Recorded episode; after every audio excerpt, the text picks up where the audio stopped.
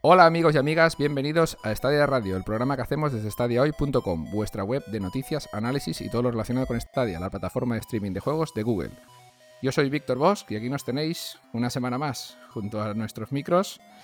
Una semana, por como por desgracia suele ser habitual, llena de mala prensa y mierdas varias sobre Stadia. Pero bueno, estamos ya más que acostumbrados a todo ello, supongo. Compañeros de este podcast, dadme fuerzas porque si no, se me va la olla. Felipe, ¿qué tal? Give me the power, yeah. Muy bien, aquí estamos. Pues nada, lo que tú dices, ¿no? Aguantando el chaparrón, pero al final se habla de Stadia, que es lo que nos interesa a todos. Y. Y estás ya. ¿Se ha muerto ya? ¿Han cerrado? Pues no sé, lo veremos en un momento. Javi, ¿cómo vas por ahí? ¿Qué pasa, chavalucos? Pues aquí estamos. No sabía ni si iba a poder estar porque me he levantado así como, como medio zombie, ¿sabes?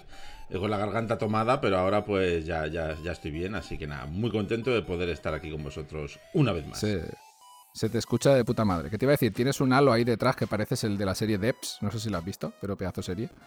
Mola, ¿eh? sí, sí. Bueno, y para finalizar hoy tenemos a Iñaki. ¿Qué pasa, Iñaki? Muy buenas, ¿qué tal? Ya veo que realmente los deseos de críticos se han cumplido porque pidió la capacidad de regeneración de Ethan Winters y está ahí, ahí. Está muy cerca, sí, sí. ¿eh? Se ha regenerado. En, unas pocas horas ha vuelto a la vida. ¿Te das cuenta? La medicina esa del Resident Evil es magnífica. Me la he comprado por Amazon y mano de santo, oiga. Sí, la de hombre. Yo también, yo me he encontrado por ahí unas hierbas verdes. Oye, pues mira. y me han curado un poco también. ¿Te hacen volar? Madre mía. Madre mía. Felipe, ten cuidado con lo que te tomas, que te encuentres por ahí. Ella te lo dijo tu madre de pequeño. No cojas nada del suelo. Ya, ya, ya. Bueno, chicos, vámonos para las noticias. Vaya, empezamos con todo el asunto. Bloque de noticias. Vale, va, empezamos con los juegos que ya tenemos disponibles, como hacemos de, normal. Winemaker Simulator, del que hemos hablado varias veces. Este juego de, de estrategia eh, en, el, en, el, cual tienes un viñedo y tienes que gestionarlo y tal. Bueno, de gestión y estrategia, las dos cosas. Ya está disponible en la Stadia Store. Y junto a él ha llegado, yo creo que más interesante para el público en general, y no porque el Winemaker sea malo, sino porque lo veo un poquito de nicho, Street Power Football, también disponible ya en la Stadia Store, que tiene una pintaza pues de la hostia, vaya. Pues yo me he bebido la edición coleccionista de Wayne Fue un poco perjudicado. Pues madre mía, entre las hierbas verdes y la edición coleccionista de Winemaker Simulator, menudo podcast nos vas a soltar. Oye, pues sería un puntazo, ¿eh? Tú imagínate ir a edición coleccionista ahí con un riojita ahí todo preparado. Bueno, nada, ahí lo dejamos por si no se escucha alguien. Igual te meten un vino de estos de California apestosos que se piensan que eso es vino y tal, y, no creo que lo sea. don Simón. Simón. o Juan Daniel. bueno, y el Street Power Football, yo no sé, ¿habéis, ¿le habéis echado un vistacillo a los vídeos y tal? No. Yo sí le he echado un vistazo al trailer. No tiene mala pinta, ¿eh? Tiene pinta de estar todo guapo. Eh, tiene muy buena pinta porque tiene como dos, como dos modos muy diferentes, ¿no? Un modo enfrentamiento para jugar con otros y, bueno, un partido de fútbol típico, de fútbol típico, no, de fútbol flipante, de este street fútbol haciendo salvajadas. Pero tiene después un modo así para picarse, de hacer trucos y hacer retos y tal, que tiene una pinta brutal. De estos de un saca horas de la hostia.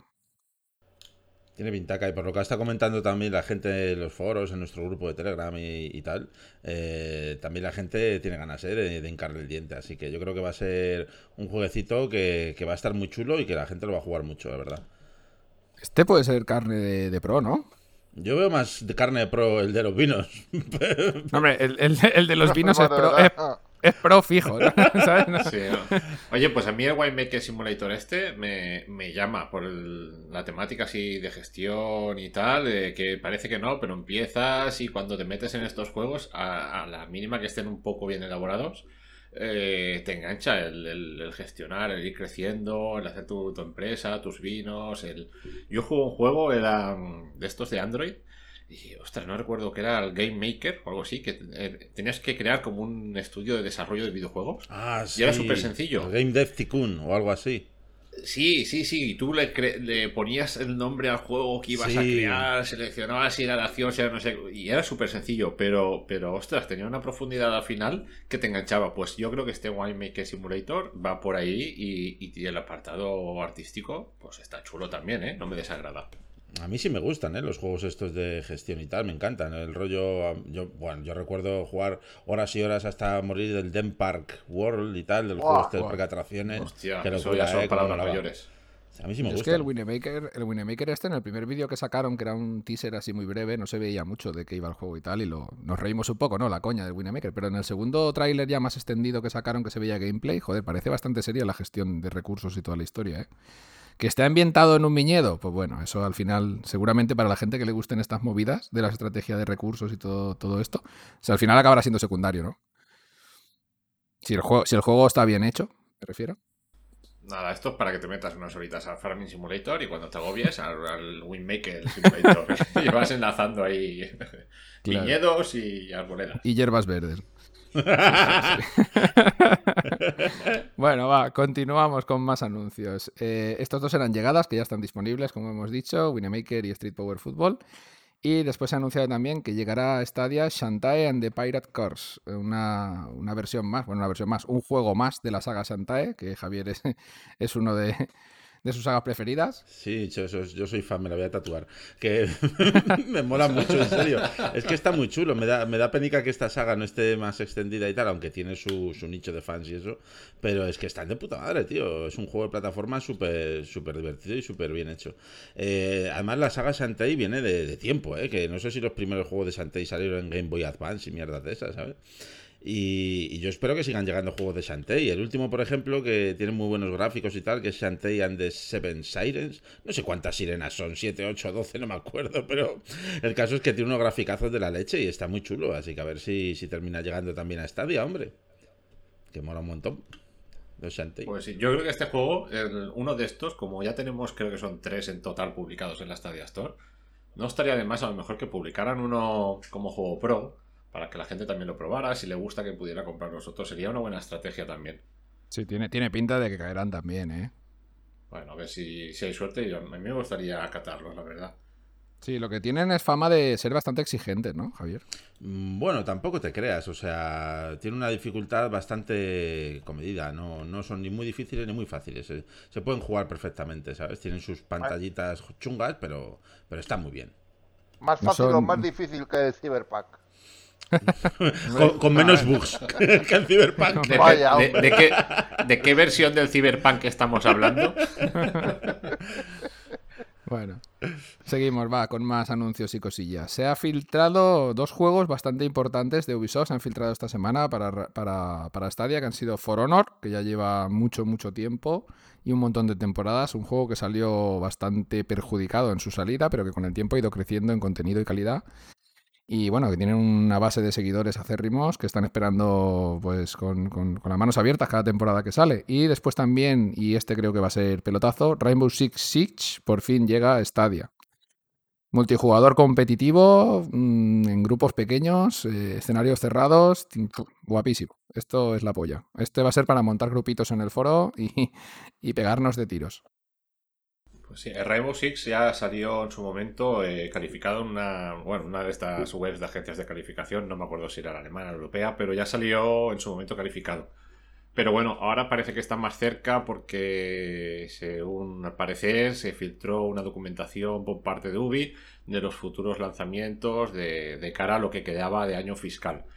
Y en este cuarto, justamente, eh, se nombraba, pues eso, For Honor y Rainbow Six. Tenéis todo, toda la información en la web, en estadiohoy.com, y ahí tenéis el comunicado también en la noticia. Y bueno, qué decir, eh, Rainbow Six, yo lo estoy esperando, pero vamos, como agua de mayo. Pues en mayo estamos, a ver si cae ese, a, a ver si cae mayo. ese agua. Y sol de junio. Cuando salga el Rainbow Six, tiene mis billeticos ahí. Ahí están. Sí, yo Invertidos creo ya. que mucha gente lo va a estar esperando. A ver si sale con alguno de los recursos de Stadia, estos del State Share y State Play, el, crossplay este, ¿cómo se llama? Cra-. Crowdplay. Bueno, sí. Yo, Cloud yo lo veo como. correcto. Yo lo veo como juego pro, ¿eh? Hostia, hostia, qué tocho, qué tocho lo pone, macho. No, no, que sí, que sí, que no me extrañaría. De hecho, creo que en el Game Pass ya estaba. Mm, veo más, más fácil tirar el For Honor que el Rainbow Six Siege, macho, que le veo más venta, ¿eh? No sé por qué. Ten en cuenta que luego tienes micropagos, eh, lo que quieren es que la gente juegue y, y más ahora que lo han sacado en el Game Pass un poco también, me imagino que quedarán... Rainbow Six tiene su recorrido también ya, ¿eh? Sí, que sí, no es un sí, juego nuevo. Entonces, a mí no me extrañaría que dijeran nada, pues lo lanzamos aquí en plan al, al Pro y que lo lancen. eh, también sería una buena estrategia que lo lancen como juego pro cuando publiquen el servicio de Ubisoft eh, Plus. De forma que luego, si quieras las demás temporadas o no sé qué, pues puedas comprarlas o puedas suscribirte a Ubisoft Plus. Tampoco me extrañaría. Felipe Nostradamus. bueno, voy a colar, voy a colar una de Ubisoft que no la teníamos ni en la web ni listada aquí en, en la lista de noticias que tenemos para, para meter en el podcast. Eh, Ubisoft ha dicho, bueno, ha dicho, ha confirmado que tiene en marcha eh, juegos free to play de todas sus franquicias. A la vez que está, que está haciendo juegos ya no AAA, porque han bajado un poquito la potencia de sus juegos AAA, según ellos mismos, ¿eh? Ya veremos qué es lo que sale. Eh, han, han confirmado que todas sus sagas van a tener free to play. Y bueno, mm, sabiendo, sabiendo lo de cómo está Ubisoft con Stadia, pues los tendremos todos ahí. Supongo yo. Y ya lo enlazo, y así hablamos un poquito más del tema, de, de la confirmación no oficial, pero bueno, es por- va por la misma rama de lo de antes, de la filtración de For Honor y Rainbow Six Siege, de Heartland, el, el multijugador free to play de, The Division. Sí, bueno, se ha, se ha confirmado entre comillas. Esto también hay que cogerlo muy bien con pinzas, ¿vale? En, la, en, el, en el canal de soporte, en la web de soporte de Ubisoft, eh, tú puedes seleccionar un juego en concreto pues para hacer una petición de ayuda o para poner un ticket o, quejarte lo que sea. Bueno, pues nada, en el canal de soporte ya ha aparecido Herland y, ahí salen publicadas las plataformas en las que te- está previsto, supuestamente. Y bueno, pues sorpresa, una de ellas es Stadia. Bueno, sorpresa tampoco, ya nos lo imaginábamos. Si, si Ubisoft va con todo, con Stadia siempre, con esto de Ubisoft Plus, tiene su sentido. Lo que no tiene- tendría sentido es que no saliera en Stadia, ¿no? Pero, pero bueno, confirmado entre comillas queda. Bueno, faltará ver. eh, bueno, sea como sea, salga mejor o salga peor, con lo que sea free to play, pues bienvenido sea para Stadia, la verdad.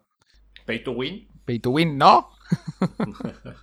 Qué miedo me da Ubisoft con este movimiento del free to play. Mamma mía. Sí, pues como haga como EA, ya sabes cómo acabó con todas sus mierdas.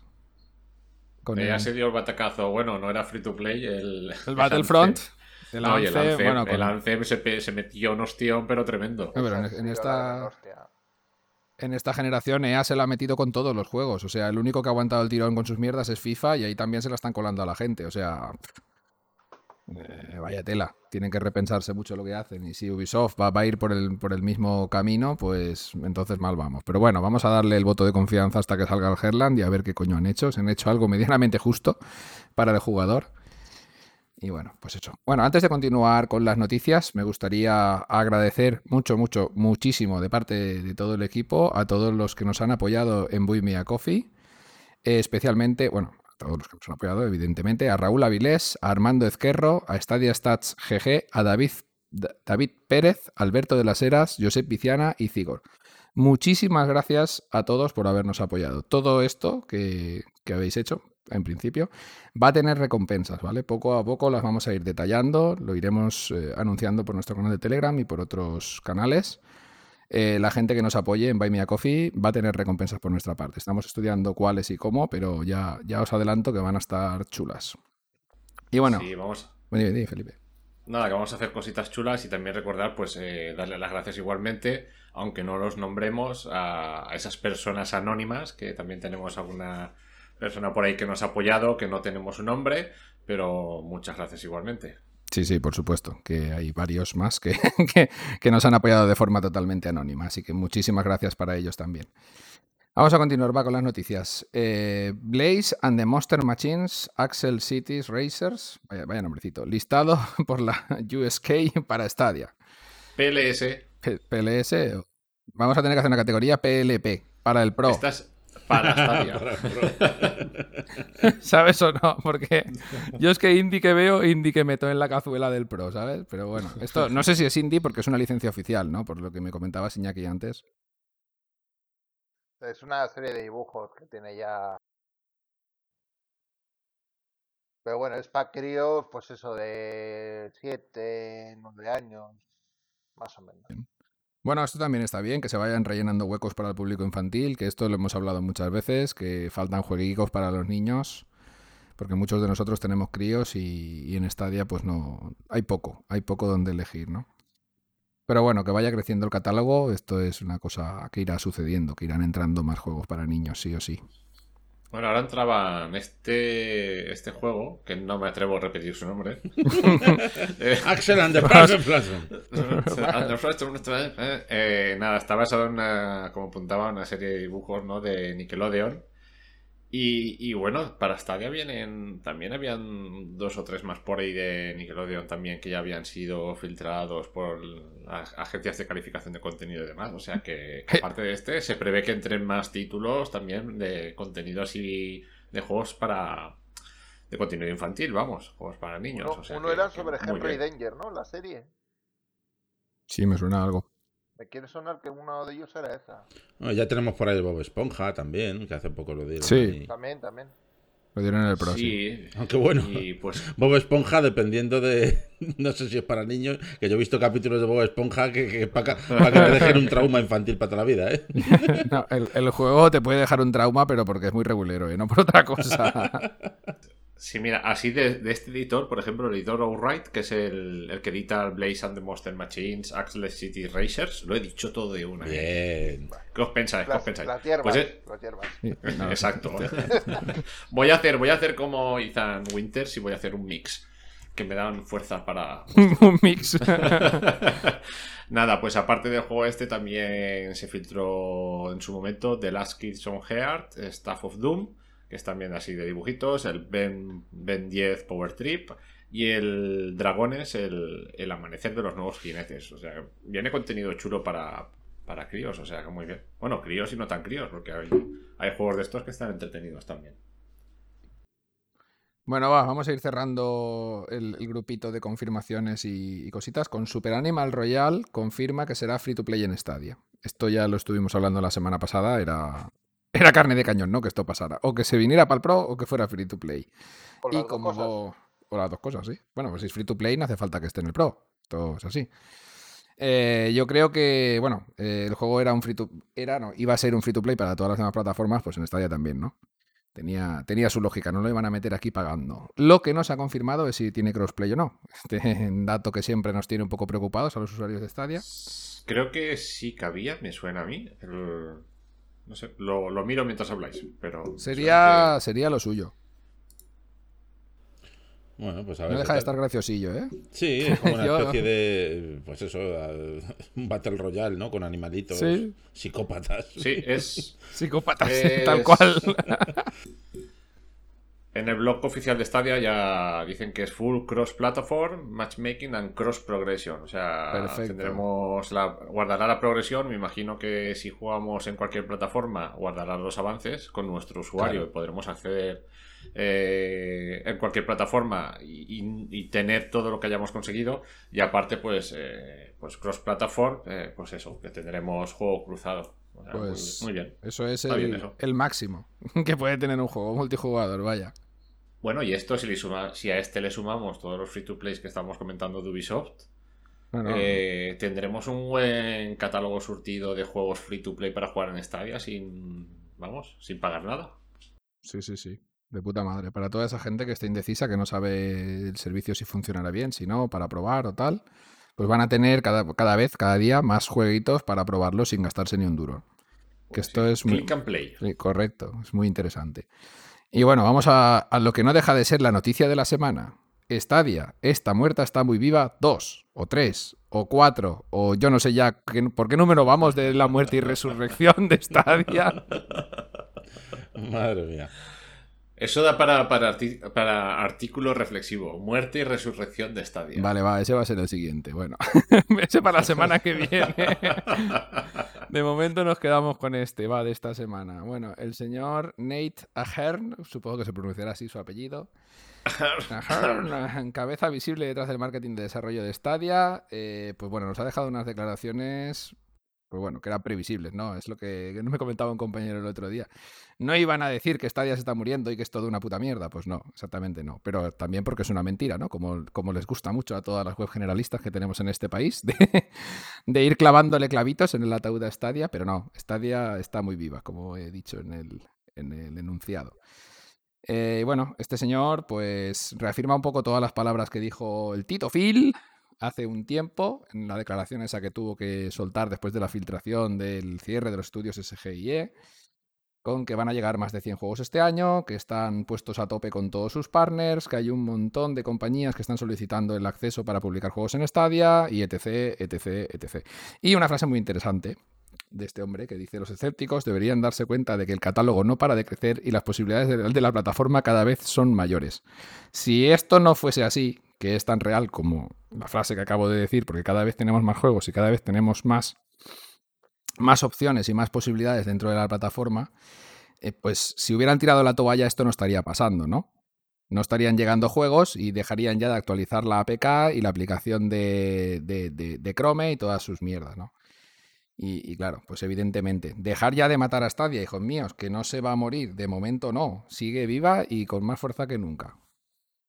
Es que es verdad, si tú tienes una plataforma que ves que no está funcionando y dices, bueno, pues esto parece que va a ir abocándose al fracaso poco a poco, pues le dejas de meter dinero, dejas de hacer cosas en ella y entonces los usuarios estaríamos viendo lo contrario de lo que estamos viendo en realidad, que no paran de venir juegazos, que, que o sea, aun, a pesar de que este hombre haya salido a la palestra a decir estas palabras, que menos mal por fin han, dicho algo, a pesar de eso todavía hay medios generalistas y tal que, se atreven a decir que a pesar de que Google Stadia eh, informa de que no está muerta y de que el proyecto va a futuro y está todo perfectamente, pues aún así mmm, eh, siguen vendiendo como que, que, es mentira y que va a estar abocada al fracaso.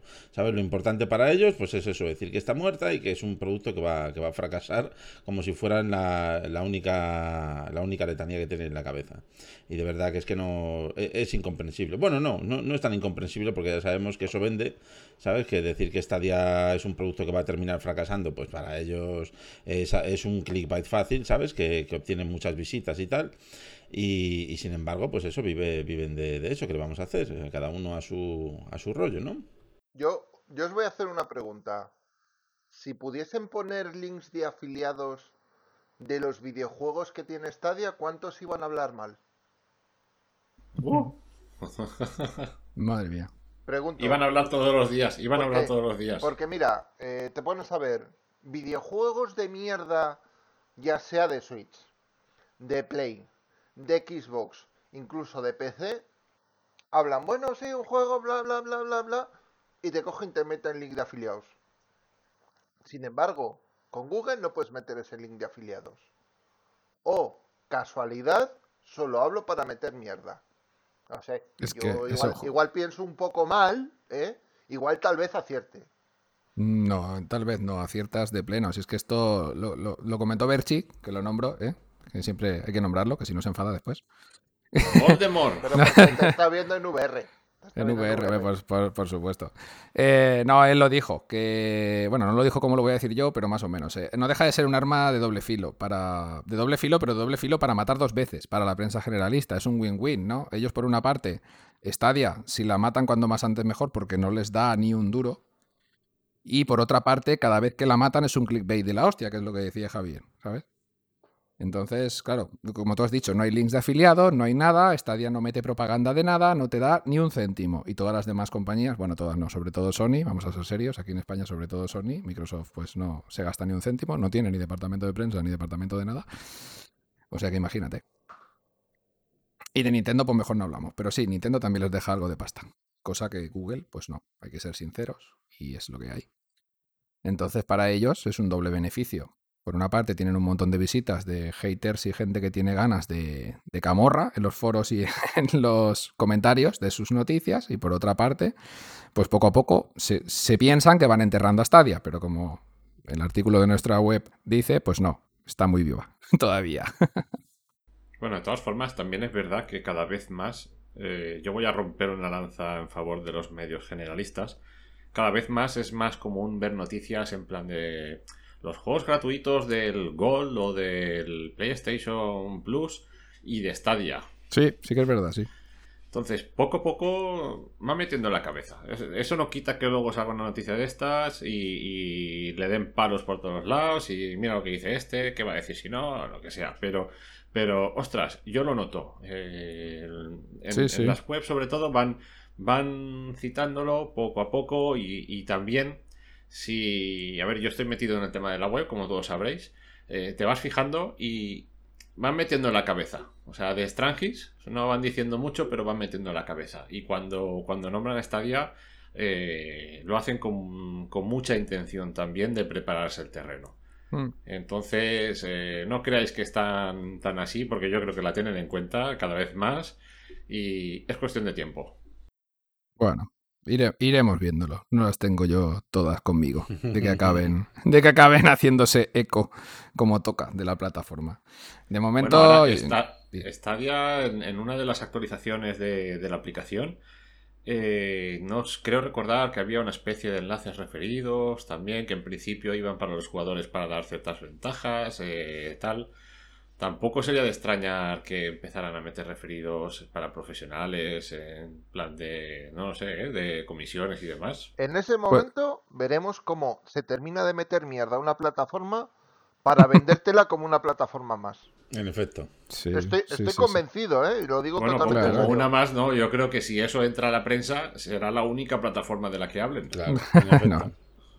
Y más pronto que tarde. O eso, o, o eso, o Sony, Microsoft y Nintendo van con maletines a saco y que, seguramente, quiero decir, al final, pues eh, no, pero ya, no maletines, pero tú, tú pones una noticia de un juego de PlayStation 4 o 5 y tienes un público objetivo, un público objetivo, no, un público real enorme. Todo el público real, ¿no? Que hay de consolas. Igual que un juego de Nintendo, es lo mismo estas compañías también se dejan un dinero en publicidad cuando van a lanzar un juego y ves la portada de una web más generalista grande que, que, tiene el título en portada, por ejemplo. Eso, por supuesto. eso tiene un coste también. Por supuesto. Yo lo que sí que me he dado cuenta que redactores con mucha solera, por supuesto no los voy a nombrar, pero son grandes redactores, yo por lo menos los admiro a muchos de ellos. Como Felipe. Por supuesto. Como eh, crítico. Cada vez pues se dan más por aludidos cuando, cuando hay algo de estadia interesante o importante, pues la nombran y ya no la repudian como hacían antes. O, bueno, esto también viene por, por, por ¿no? Que tiene razón, que esto pasó con la VR y hay muchos que ya están abrazando la VR. De, esta gente que digo que llevan muchísimos años en el sector y que al principio pues veían posiblemente como todos en el sector generalista verían a Stadia como la amenaza, el fin de los días, ¿no? Sí, sí, mucha gente, sí, la verdad que sí. Eh, y claro, poco a poco se van, van haciéndose eco, ¿no? De la plataforma. Oye, yo tengo que lanzar aquí una pregunta. Ahora que estamos solo nosotros. ¿Alguien tiene que decir algo? ¿Alguien tiene que decir algo sobre el tema ah, gafas ah. VR? Ah, bueno. O tiene que callar para siempre. Está ahorrando, está ahorrando ya chaval. Vale, sí, me, ha enganchado. Berchi a la secta, lo admito. Es que no podemos hablar de eso. Va contra los principios de la religión de la VR. No, sí, sí, me ha dejado Berchi sus gafas de realidad virtual y estoy así como flipando un poco en colores. Y me ha, me ha, una tarde para hacer que me las compre. He caído, lo siento. Sí, he caído. ¿Te, las has, comprado, en serio? Sí, sí, me las he pillado, me llegan el martes. Pero, has, ah, madre mía, ¿has llegado a jugar al Alix? No, todavía no, todavía no. o sea, te las has comprado sin jugar al Alix, ¿no? en efecto, tú fíjate ya cuando juegue. Vale. Pues, pues te vas a cagar encima directamente, madre mía. Bueno, va, vamos a dejar la estadia, está muy viva dos o tres o cuatro y vamos a continuar con los tres análisis que tenemos esta semana de juegos que hemos estado dando la turra durante dos podcasts seguidos, pero con un poco de moderación porque estábamos en mitad de análisis. Eh, seguramente cuando, seguramente no, vaya, siempre lo digo. Cuando escuchéis esto estarán todos los tres análisis publicados en la web. Vamos a empezar por el mío, el análisis de Judgment, este spin-off de la saga Yakuza. Y bueno, pues eh, si escuchaste los anteriores podcasts, más o menos yo dejé mi opinión. La puedo ampliar un poco. Es un juego que gustará bastante a la gente que le gusten los thrillers policíacos. Y vaya redundancia de gustaciones que he dicho. Eh, porque la trama es una trama con una narrativa muy bien elaborada, está muy chula, la verdad es que la historia está guapa, está ambientada en, pues en un barrio inventado que se llama Kamurocho, y con unos, unas facciones de yakuzas ¿no? enfrentadas entre ellos y bueno, una movida chula para la gente que le guste el rollo japonés y el rollo policiaco. Después tenemos un apartado gráfico que está bastante bien, la verdad, porque esto hay que tener en cuenta que es un, es un remake de un juego que salió en el año 2000, 2018 en PlayStation 4 y ahora ha salido pues, en más plataformas, en la nueva generación y en Stadia. Y no es la panacea, pero tiene unos gráficos muy, muy resultones. El juego intenta ir casi todo el rato a 1080p, 60 FPS, y aunque vaya a 1080 en una tele 4K se ve de escándalo, la verdad. Tiene algunas caíditas de frames puntuales, sobre todo cuando vamos corriendo, porque hay como mil NPCs a la vez por la calle. Es un, el típico barrio japonés súper transitado, porque Japón está súper poblado en las grandes ciudades, ¿no? Para que nos hagamos una idea. Te puedes encontrar perfectamente 40, 50 NPCs caminando por la misma calle mientras tú vas pues caminando, corriendo. Cuando te pones a correr muchas veces pues hay algún tironcito de frames. No molesta porque cuando estás en una cinemática que hay muchas y muy bien hechas, muy bien realizadas, eh, no suelen haber cortes de frames ni en los combates porque se suelen encuadrar un poquito en espacios más reducidos. Aunque estés pegándote en mitad de la calle, el encuadre de la cámara como que se cierra un poco, ¿no? Y, suele ir muy, muy, muy fluido. Eh, y bueno, después tenemos una jugabilidad. Mm, bueno, una jugabilidad. Voy a acabar hablando del sonido, que si no me lío. Eh, después de los gráficos que están muy chulos, tiene un doblaje al inglés y un doblaje al japonés muy, muy buenos. No está en español doblado, pero está todo bastante bien traducido. Eh, los textos se leen bastante bien en la tele y en el monitor, de tamaños también, pero en el, en el móvil se quedan muy pequeñitos. Y hay mucho, mucho, mucho texto, porque hay mucha narrativa, ¿vale? Y bueno, continuando con la jugabilidad, los combates para mi gusto son un poquito toscos. Eh, me recuerda en muchos aspectos, ya lo dije, un juego de PlayStation 2 en su jugabilidad, porque tiene muchas cosas que yo ya las veo retro, como Kick Time Events para ciertas ocasiones.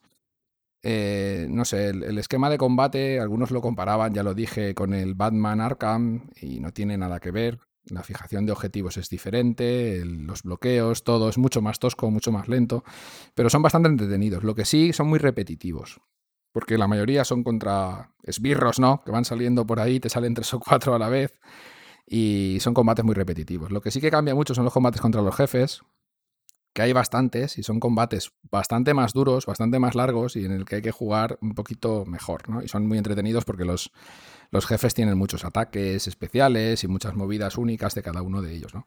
Después tenemos un sistema de progresión eh, bastante, bastante tocho, muy mal organizado, pero bastante tocho. Y digo mal organizado porque los menús es otra cosa en este juego que me recuerda mucho a dos generaciones pasadas. Ya sé que puede parecer un poco bestia lo que digo, pero es así, ¿no? Cuando lo veáis, dices, hostia, esto es que es retro. Está bien hecho, funciona bien, pero es, está anticuado el sistema de menús, ¿no? Bueno, el árbol de habilidades, más que el árbol, son habilidades sueltas que te salen en una lista y tú las puedes ir comprando con puntos de experiencia que te van dando, con los combates y con todo, con todas las acciones que vas haciendo, ¿no? Y es bastante, bastante extenso, ya digo. El, protagonista es un karateca de la hostia, tiene dos posiciones de combate, una para luchar contra... Sí, sí, es bestial. Eh, es, es, bueno, él es abogado, ¿no? Es, es abogado... ¿Abogado? Abogado. reconvertido a, detective privado, ¿no? Por una movida que pasa en, en los primeros 10 minutos de la trama. Y bueno, lo que decía de los combates. Tiene dos posturas de combate, una para enfrentarse a grupos de enemigos y otra para, para, cuando estás con los jefes o enemigos que ya se quedan solos. La cambias si los golpes son más contundentes y bueno, haces más daño y tal. Eh, la historia principal te puede durar unas 23, 25, si eres un poquito lento, pues un poquito más, 30 horas. Es bastante, bastante largo. Pero después tiene como infinidad de minijuegos desde carreras de drones hasta, yo qué sé, cualquier tontería que se te ocurra. Tiene hasta recreativos, como dijo Felipe, por las calles de Camurocho hay varios, de Sega, por supuesto, esto es de Sega, todo el juego. Eh, con recreativas clásicas de Sega, que a mí me han encantado, porque es que se ven, se ve como si estuviera jugando de verdad una máquina arcade retro. Me puse a jugar, a, bueno, muchas, al Outrun, al Virtua Fighter, y es una pasada. Este apartado me ha gustado mucho. Bueno, si sois completistas y os engancha el juego, su temática y sus misiones secundarias, que muchas de ellas ya os digo que son relleno de este, el típico relleno barato, ¿vale? Vacío, de ir para acá, haz esto, haz lo otro, pegarle una paliza a este, vuelve para acá. Te puedes ir fácil a casi 100 horas. O sea, es un juego con muchísimo contenido. Así que no sé, yo le he puesto una nota de 7,8 porque personalmente, le para mi gusto personal, le ha lastrado un poquito todo esto que tiene tan tan anticuado. Eh, esto de los menús que digo, lo tosco del movimiento del personaje en muchas ocasiones eh, y ciertas cosillas, pero el resto, lo que es el resto, lo que es eh, gráficamente en muchos aspectos y lo que es la narrativa y el doblaje y todo el rollo, está hecho de una manera espectacular. O sea, si os gusta el tema policíaco, si os gusta la Yakuza, si no habéis jugado nunca ningún Yakuza, también os lo digo, no hace falta. Este juego es un spin-off independiente. Aunque hablen de los clanes que participan en los Yakuza, digamos, numerados de la serie, tú puedes empezarlo perfectamente sin saber nada de la saga, que ha sido mi caso. ¿eh? Yo no había jugado nunca ningún Yakuza, y puedes divertirte y entretenerte con él perfectamente. Ya digo, solo pondría la advertencia esas dos cosillas. Si vais a jugar en móvil, las letras se ven muy, muy, muy pequeñas y que en muchos aspectos el juego recuerda un juego de PlayStation 2. Por lo demás, pues juegazo.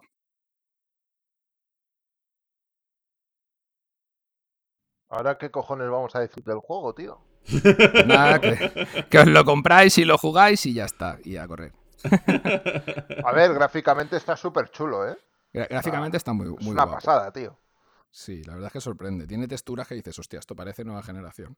Pero claro, si ves el juego original de PlayStation 4, esas texturas ya estaban guapas. No estaban como aquí, por supuesto, aquí se ven 10 veces mejor, pero ya estaba chulo, ¿sabes? Ya estaba bien hecho la ciudad y sus movidas. Ah, bueno, se me ha olvidado decir, ya que estoy, que la ciudad es, está muy chula, el barrio tiene muchas cosas, que lo ves y dices, hostia, qué guapo, que hay de todo, pero esto no es un juego en el que puedes ir tocando cositas ni agarrarlo todo, no, no, no, aquí no se puede tocar prácticamente nada, solo puedes tocar los objetos de misión y las cuatro cosas con las que se pueden interactuar. Ojalá tuviera libertad en lo que es la ciudad, entonces esto sería Senmu, Senmu Pro, pero no. Bueno, si no tenéis nada que decir del Yakuza, vamos a continuar con otro análisis. Javier, Legend of Keepers, ahora que ya te lo has fulminado, ¿qué nos puedes decir? Legend of Keepers, pues sí, muy, muy chulo, muy divertido. A ver, es un juego que a mí me, me ha chocado porque cuando tú lo ves la primera vez, yo cuando, cuando vi el tráiler y tal, dije, qué bonito juego para móviles, ¿no? O sea, tiene una pinta espan- espantosa, ¿sabes? Gráficamente es como, vaya cutrada más grande por el amor de Cristo. Pero luego te pones a jugarlo y, es un vicio muy serio, ¿eh? Es un vicio muy guapo. La verdad es que el juego te presenta una mecánica jugable súper sencillita, súper fácil, mm, si- sin explicarte apenas cómo tienes que jugar, ya sabes jugar. El juego te presenta como dos fases muy claras, una fase en la que tienes que ir a través de, de una agenda eh, seleccionando como dos o tres opciones que te ofrece el juego y, y van ocurriendo diferentes cosas y luego otra parte que es de combates, ¿no? El juego es un juego muy cachondo para empezar, es un juego con un humor muy graciosete, muy chulo, me recuerda mucho al, aquellos tiempos del Dungeon Keeper y tal, que los tiempos del señor Molinex, que no sé qué será este hombre, por cierto. Y, y la verdad es que el juego básicamente trata de que entras a trabajar en una empresa que se llama Mazmorras SA y empiezas a gestionar tu propia mazmorra, ¿sabes? Y tienes allá tus empleados, que son los monstruitos de las mazmorras y tal, ¿no? Y van ocurriendo diversas situaciones súper graciosas, que si unos se ponen en huelga, que si unos se ponen ahí a beber en horas de trabajo, bueno, una serie de, historias súper chulas que te pueden llegar a, ocurrir.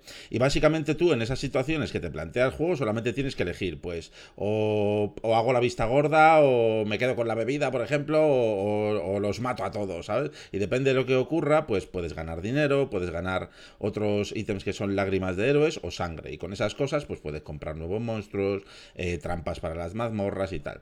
Eh, cuando pasan determinado, un determinado tiempo de estas elecciones, tres o cuatro elecciones de estas, pues ya viene como la fase de combate, ¿no? Que cogen los héroes, que en este caso son los malos, entre comillas, ¿no? Y vienen a atacar tu mazmorra. Entonces, pues entras como en un modo de combate, entra el, rollo roguelite del juego, en el que pues eh, tienes que ir eligiendo pues qué monstruos quieres poner para atacar a los, o sea, para defender la mazmorra en una determinada fase, en otra fase pones trampas, en otra conjuras unos hechizos para darles de, de hostias, y el caso es que esa parte es súper divertida, la, del juego, ¿sabes? Se juega súper fácil, ya te digo, simplemente son combates por turnos, al más estilo clásico RPG, y a lo mejor pues actúan por orden de iniciativa los monstruos, y cuando te toca a ti, pues tú tienes que decidir si atacas pues con un, tipo de golpe u otro. Siempre tienes como dos o tres elecciones para, para atacar con tu monstruo, ¿no? Y el caso es que lo que tienes que impedir es que lleguen al final del todo de la sala, donde hay un jefe final que también manejas tú. Ah, Y, y- y si ya derrotan al jefe final y roban el tesoro, pues como que se acaba la, partida, ¿no? Más o menos la mecánica del juego es siempre la misma y se va repitiendo en modo loop, ¿sabes? Y eso es lo que te vicia, ¿sabes? Porque tienes que ir mejorando los monstruos, mejorando las armas, te vuelven a atacar nuevos héroes, cada vez son más poderosos y tú cada vez también lo eres, pero el juego telita marinera, ¿eh? Es jodido que no veas. Que tú empieces a jugarlo y dices, vaya moñada esta, venga, voy a hacer pip, pip, ah, mira, pongo el monstruito aquí, qué gracioso. Y según vas avanzando dices, hostia tú, que esto se está complicando. Bueno, yo en pasarme el primer mundo, porque tiene como, como varios mundillos, ¿no? Por los que vas pasando, en pasarme el primero, me mataron siete veces. Y tienes que volver a repetir todo el proceso, tuve que volver a repetir todo el proceso siete veces, ¿eh? o sea que fácil no es. Lo bueno que es un juego muy rapidito de jugar y muy chulo, ¿sabes? Eh, enseguida te pones ahí y en 10 o 15 minutos te has hecho ahí tres o cuatro mazmorras y te lo has pasado teta piruleta, ¿sabes? De hecho te cuesta dejar de jugarlo. Las partes negativas de este juego es que aparte de los gráficos que tiene, que son en plan, madre mía, qué espanto, eh, es un juego que los textos no eh, son súper pequeñitos y el juego, leer los textos es absolutamente imprescindible para tomar las decisiones correctas y tal y son súper chiquititos. Entonces, en cualquier pantalla más pequeñita de un monitor de ordenador, en una tablet o en un móvil, es muy incómodo o prácticamente imposible incluso de leer. Y es una pena porque es un juego que se juega casi con una mano, ¿sabes? Tocando pim pam pum, podrías hacer todas las cositas. Y es un juego que en móvil estaría de fábula, ¿sabes? Para cogerte ahí, ponerte tu jueguito, echarte unas partiditas con el móvil y otra cosa mariposa, ¿sabes? Y sin embargo, pues tienes que o jugarlo en pantalla grande, que te va a dar igual porque los gráficos son igual de malos, o, o en ordenador, claro. Pero, pero es muy divertido, ¿eh? Yo le he puesto, le hemos puesto un 7 en stadiahoy.com tenéis el análisis y es un juego que a pesar de sus gráficos, que no se engañe, que es súper entretenido de jugar, en serio, muy muy chulo. Yo le daré una oportunidad.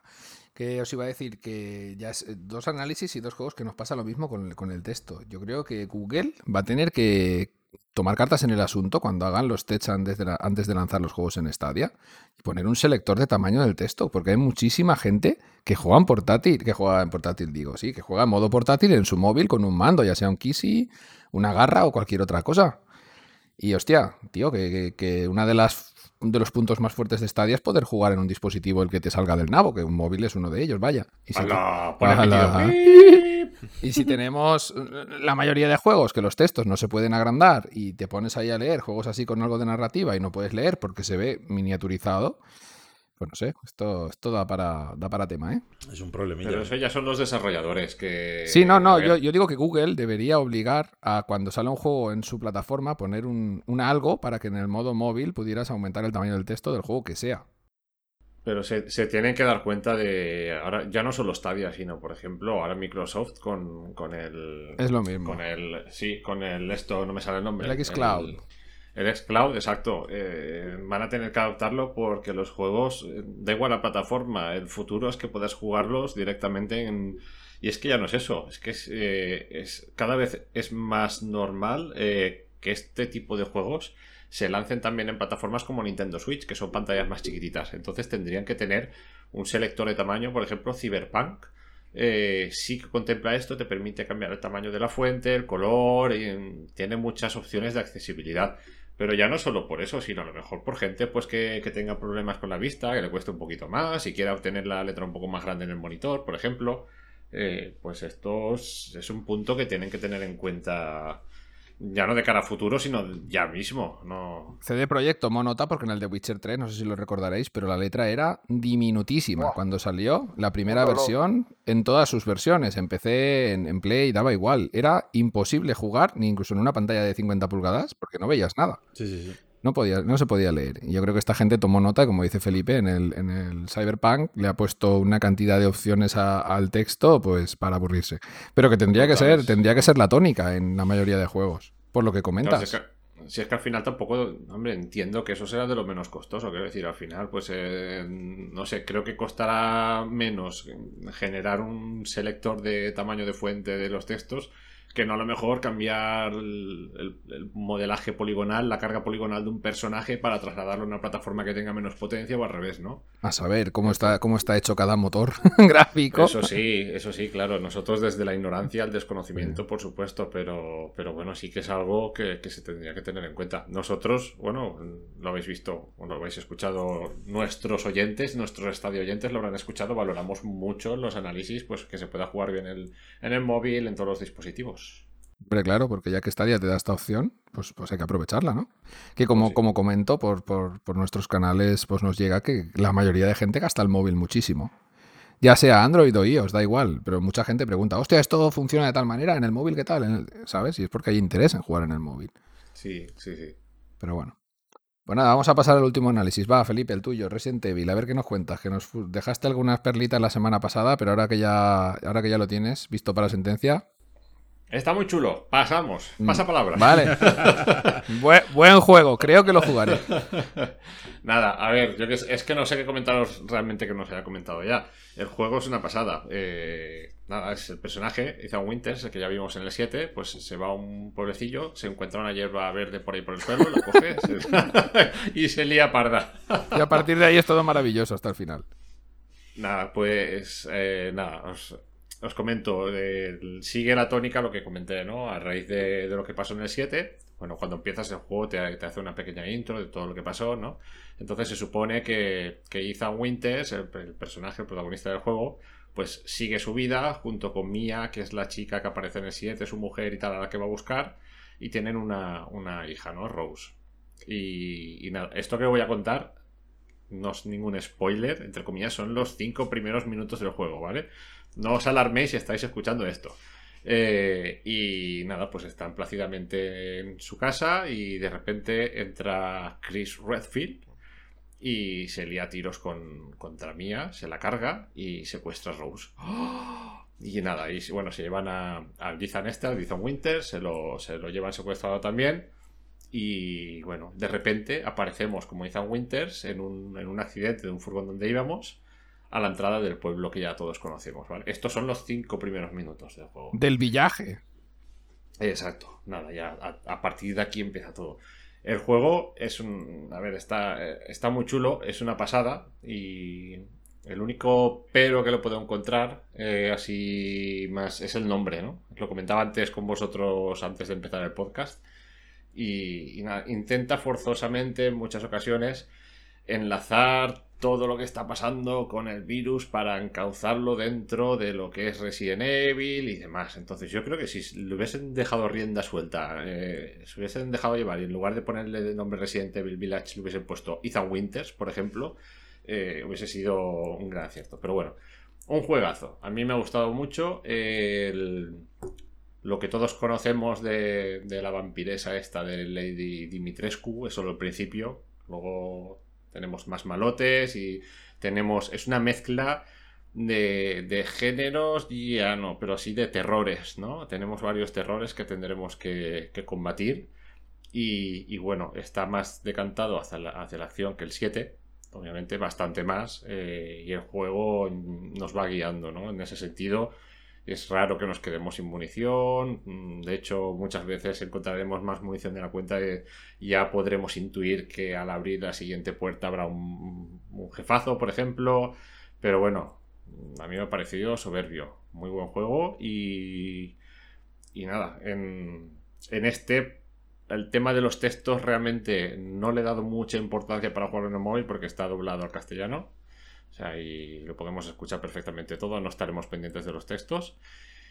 Y bueno, poco más que decir. A nivel técnico me deja un sabor un poquito... Tiene... Sufre de stuttering, como ya os apunté. La resolución no es la, mejor que podremos encontrar. Y encuentro el, control, lo encuentro un poco pesado con respecto a, a, las otras plataformas, ¿no? Ya no vamos a juzgar si gráficamente o no, pero, pero sí que lo encuentro pesado.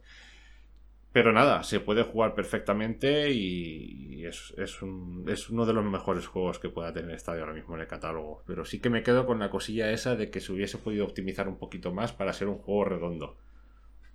Puntuación. Pues estoy baremándolo, estoy baremándolo. Se llevará buena nota, pero, pero bueno, hay que castigar un poquito esa falta de optimización, que tampoco es nada grave, pero, pero uh, es un juegazo. Entonces, ¿tú crees que No le, sé, ya lo veremos. le pesa demasiado la herencia de Resident Evil? No, a ver, si es que depende también de lo, de lo quisquilloso que sea uno mismo. A mí me ha encantado. Yo he jugado todos los Resident Evil, a mí me ha encantado. Quiero decir, al final, eh, sí que es verdad, te va dejando pistas con, con bloques de notas, lo típico, la típica nota que puedes leer en el escenario y tal, y demás, en anotaciones de un científico, esto, lo otro. ¿Vale? Y te va dejando pistas de, de, de cómo enlazar todo lo que aparece, todos los enemigos, que muchos ya se han visto en trailers y demás, que se alejan de la dinámica de los zombies, que es el clásico de Resident Evil, ¿no? Y te lo intenta explicar un poco así, a veces forzado, que dices, mm, ya no es forzado, sino que, que me sobra que me lo expliques tanto, me lo voy a creer igual. Si, si total, todo lo que está pasando es completamente fantasioso. El poder regenerativo de Ethan Winters es, es mm, ya de por sí sobrenatural. Es sobrenatural. Entonces, me da igual. eh, déjame disfrutar, no me lo líes tanto y, y- déjame tranquilo. Pero quiero decir, también es, eh, es eso, dependiendo de lo quisquilloso que seas, pues eh, te puede. A mí, yo lo he visto, tampoco no lo he visto mal metido en, en la saga, pero sí que me hubiese gustado eh, que por un momento, cuando terminas el juego y te lo imaginas, ¿no? Es decir, si esto no fuera un Resident Evil y fuera otro nombre, que hubiesen tenido libertad absoluta para sobrepasar ciertas líneas y ciertos márgenes en el juego, eh, si estamos hablando de un muy buen juego, estaríamos hablando del juego. Bueno, y una cosilla para finalizar ya. ¿Se queda abierto para la tercera parte de la saga Ethan Winters? Buf. O sea, A ver, sí, sí, sí. es que no quiero. vale, no, no, A no, ver, no metas más, no metas más. Ya. No, quiero decir, al final, yo qué sé, sí que se queda abierto, claro, pero es que da igual. Si cae una bomba nuclear encima de Ethan Winter, se queda abierto igual. no pasa nada. Sí, sí. Sí, sí. No es como nada. Indiana Jones, ¿no? En la calavera de cristal. Él se mete Entonces- en una nevera y sobrevive. Yo creo que este juego, por lo que hablábamos del podcast anterior, de nivel de dificultad y tal, tendrían que, que haber quitado los niveles de dificultad y, y- y- y poner regeneración infinita. y ya está. Bueno, ¿quién te dice a ti bueno. que pasándotelo en modo difícil no te salga desbloqueado? Bueno, Mm, bueno, pues eso no lo sé. ¿Ves? Yo no me lo he pasado en modo difícil. yo he escuchado más de un comentario de gente que se lo ha pasado sin morir ni una vez en el modo normal. Puede ser, ¿eh? Tampoco... A ver, tiene momentos que son más peleagudos, son más complicados y tal. Y... Pero si controlas un poco, tampoco es un juego excesivamente difícil. Y como os decía, el juego os va guiando, os va dando munición y, tal.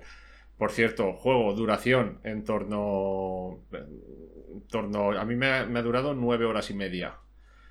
He ido, no he ido rápido, dependiendo de zonas he ido más rápido, otras menos. Eh, Imagino que en 8 y algo, 9 te lo, te lo puedes te lo puedes terminar si vas bastante directo. Lo normal es eso, 9 y media, 10 horas. Bueno, y cuando se acaba el modo mercenarios, pues te da ahí para, para infinidad de horas. Sí, bueno, y aparte el juego también luego te, te invita a rejugarlo, aparte del modo mercenarios, eh, pues también la nueva partida y demás con todo lo que has conseguido y, y bueno. y- Pero bueno, de todas formas, aunque durara solo 9 horas, mm, es un juego que vale la pena. Pues bueno, os invito a todos a que os paséis por estadiohoy.com y leáis los tres análisis, donde está pues, un poco más extendido todo esto que hemos hablado. Y ya para finalizar el bloque de noticias, que me la ha colado Iñaki antes, pero tiene toda la razón, las Premier Edition de Resident Evil 8 esta semana han estado ya llegando y a los pocos que les falten, yo supongo que o ya las tendréis cuando escuchéis esto o estarán a punto de llegar a vuestras casas. Que tengan paciencia, que llegar llegan. Siempre sí. Generalmente llegan antes de lo que dice la fecha, ¿eh? También Sí. lo digo. ¿Las mandan de Holanda? Eh, sí, sí, sí. Yo al menos la mía venía de Holanda y de unos cuantos más del grupo, sí. ¿Con, la, ¿Con plantitas verdes también? Uy, ¿cómo tenemos el Te voy a podcast decir una cosa, yo pues- todavía no la he abierto. Tengo que confesar no- que no he abierto el Premier Edition, que me ha llegado. Igual tengo una sorpresita, vete tú a saber. Bueno, Puede ser, puede ser, nunca se sabe. Lo que pueden haberte metido ahí los holandeses. Bueno, chicos, pues nos vamos al meollo de la semana, va, que las noticias han dado para mucho. El meollo de la semana. Bueno, esta semana tenemos un meollo, yo diría que pues un poco polémico, podríamos decir, ¿no? Yo lo he titulado España, último reducto del formato físico y posiblemente el país más tardío de Europa en subirse al cloud gaming. Parece un poco duro, así a priori, pero es que es así. Somos, somos un país donde por la razón, por la razón A o por B o C o la que sea, que ahora pues iremos hablando más de una de ellas, eh, nos cuesta mucho desprendernos del formato físico, ¿no? Por, todas esas estadísticas y datos de ventas que vamos viendo, eh, por ejemplo, los ingleses, que son referencia en cuanto a videojuegos en Europa, pues tienen una adopción de lo que viene a ser formato digital prácticamente el triple que la nuestra. Ellos están ya en torno, más del 60% de sus ventas son digitales, sea de la plataforma que sea. Y en aquí en España, pues podemos estar superando el 20% o poco más. Y claro, mm, si ya las ventas de juegos de plataformas que los puedes comprar en físico, en digital, aquí están muy, muy, muy reducidas, si nos vamos a Stadia, que es una plataforma totalmente digital, donde no hay absolutamente nada físico, quitando el Premier Edition, pues esto seguramente nos va a llevar a que vamos a tener la adopción más lenta de toda nuestra zona, de toda Europa, a lo que viene a ser Stadia, ¿no? No sé cómo veis todo este tema, pero aquí hay, hay varios puntos ¿no? donde rascar. Uno de los más importantes podríamos decir que, que somos gañanetes aquí en España, ¿no? y que nos gusta reaprovechar nuestra inversión y comprar los juegos en físico para después revenderlos o irnos a nuestra tienda favorita, revender el juego a la tienda y llevarnos otro, ¿no? Eh, pues esto puede ser una de las razones que nos lleven a la mayoría a, seguir queriendo comprar en formato físico. ¿no? Después tenemos también la parte coleccionista o el que le gusta almacenar cajas de plástico, que llamo yo, porque últimamente los juegos no sirven absolutamente para nada en físico. Me refiero a que su parte física no sirve para nada, incluso algunos de ellos no llevan ni disco, vienen con un código de descarga que tú directamente pones en tu plataforma y se, descarga en tu consola. ¿no? Pues no sé chicos, atacarle al asunto. Bueno, yo quiero empezar, a ver, eh, en parte es normal también. Yo lo que no veo lógico, y esto es el debate, el eterno debate, ¿no? De que tú te vayas a comprar un juego eh, en físico y tenga un precio de 70 euros o 60 euros, lo que quieras ponerle. y, luego ese mismo juego te lo vas a comprar en digital y tiene el mismo precio cuando realmente te estás quitando eh, distribuidores, te estás quitando la producción del formato físico, de la carátula, del Blu-ray, DVD, lo que sea. Eh, no sé, yo creo que deberían de empezar un poco a, tener en consideración estas cuentas y estas cosas y, reducir un poco el coste de los precios en digital. Es que eso que comenta Felipe es totalmente cierto, es que no tiene pero ningún sentido. O sea, me ha pasado hoy mismo, ¿sabes? Iba a comprarme un juego en digital y he visto que costaba 69,99. Y he dicho, mm, joder, vaya precio más chulo, pues voy a ver cuánto está por Amazon. Y costaba 10 euros menos. Digo, pues ala, pues en físico. Y, y yo prefiero el digital, ¿eh? Porque yo, aparte de gañar, soy muy vago. y con tal de no buscar el disco, no sé qué, de esperar, o sea, a mí se me quita las ganas a veces de jugar. Y, yo lo prefiero en digital, la verdad, pero claro, si me va a salir más barato, o incluso luego, en efecto, como dice Víctor, si puedo revenderlo y tal, que yo no soy de revender mucho las cosas, la verdad, me gusta mm, quedármelas y eso, pero, pero hombre, si el juego no sale bueno o no te gusta o no te ha gustado demasiado y luego quieres deshacerte de él, pues te vas a, yo que sé, en cualquier cadena de videojuegos y, lo vendes y si por lo menos sacas ahí un, poco de, reinversión, ¿sabes? Y, no te quedas ahí con el juego digital, que me ha pasado también cantidad de veces de comprar juegos y decir, madre mía, vaya pedazo de mierda que me acabo de agenciar. y luego dices, pues Simulator. Pero, pero eso está completamente justificado. en efecto, de eso trataba el juego. Y, no sé, pues me ha pasado muchas veces. Y digo, coño, y ahora me tengo que quedar con esto y ya me gasta el dinero, ¿no? Pues, ¿qué, qué se le va a hacer? Yo creo que el formato físico tiene sus claras ventajas y es que yo también lo entiendo perfectamente a los defensores del, del formato físico y no y esa reticencia a, no querer pasar por completo a que todo todo todo y absolutamente todo sea digital pero pero va a terminar sucediendo y es que ahora también citando a lo que comentaba Víctor, que parece que os cito a todos, Pero es que es verdad, hoy en día las versiones en físico son una puta basura. Yo cuando era pequeño por lo menos tenías tu jueguecito, tu manual a color, ahí de puta madre, tu cajita, tus cositas. Ahora me compro un juego con toda mi ilusión, lo abro y viene ahí un, una tarjeta de, de yo que sé, de lo que sea, de Sony o de Microsoft y tal con un código que jamás utilizo, que no sé si valen para algo, y no tienen ni manual, no tienen nada, no, una caja de plástico con un papelito de la portada y el disco, ¿sabes? Es como... y en esto me he gastado yo esa pasta. El que lleva disco. Y el que lleva disco, en efecto. y ten en cuenta también, además, que, bueno, recientemente salió... No me acuerdo de quién eran las palabras, ¿no? Pero salió uno de estos, un manda más de, de Sony, pues diciendo que iban a cerrar la Store de no recuerdo las plataformas, no sé si era PS Vita o PSP, PlayStation 3, no sé eh, qué. Las tres. Justo, las has dicho las tres. Esas eran.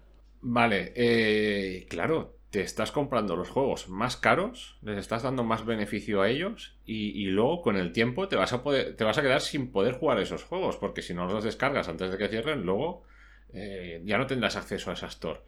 Eh, sin embargo, mm, te compras el juego físico, eh, siempre y cuando no venga en el código y tal, y, tú teniendo la consola, teniendo ese juego, podrás jugar a ese juego. En, principio digo también, porque hay ahora muchos juegos que tienes que eh, loguear en el, tu usuario con la cuenta y no sé qué, y si no, no te dejan jugar. Pero, pero claro, es, una, una, gran ventaja. Si por lo menos las, las empresas eh, pues en este caso, ¿no? Sony, PlayStation, Xbox, eh, Stadia también la incluyo, eh, te dieran una garantía de decir, no, no, es que tú te compras este juego y aunque yo luego saque PlayStation 8 o Xbox 43 o Stadia Blade 7, tú vas a poder jugarlo cuando quieras. Vas a poder descargártelo o bien por streaming o bien como sea, que eso en un momento llegará, pero ahora mismo no es así. Ahora mismo corres el riesgo de pagar lo mismo que pagarías por el juego en físico y que en un momento determinado ya no tengas acceso. Y es que realmente eso...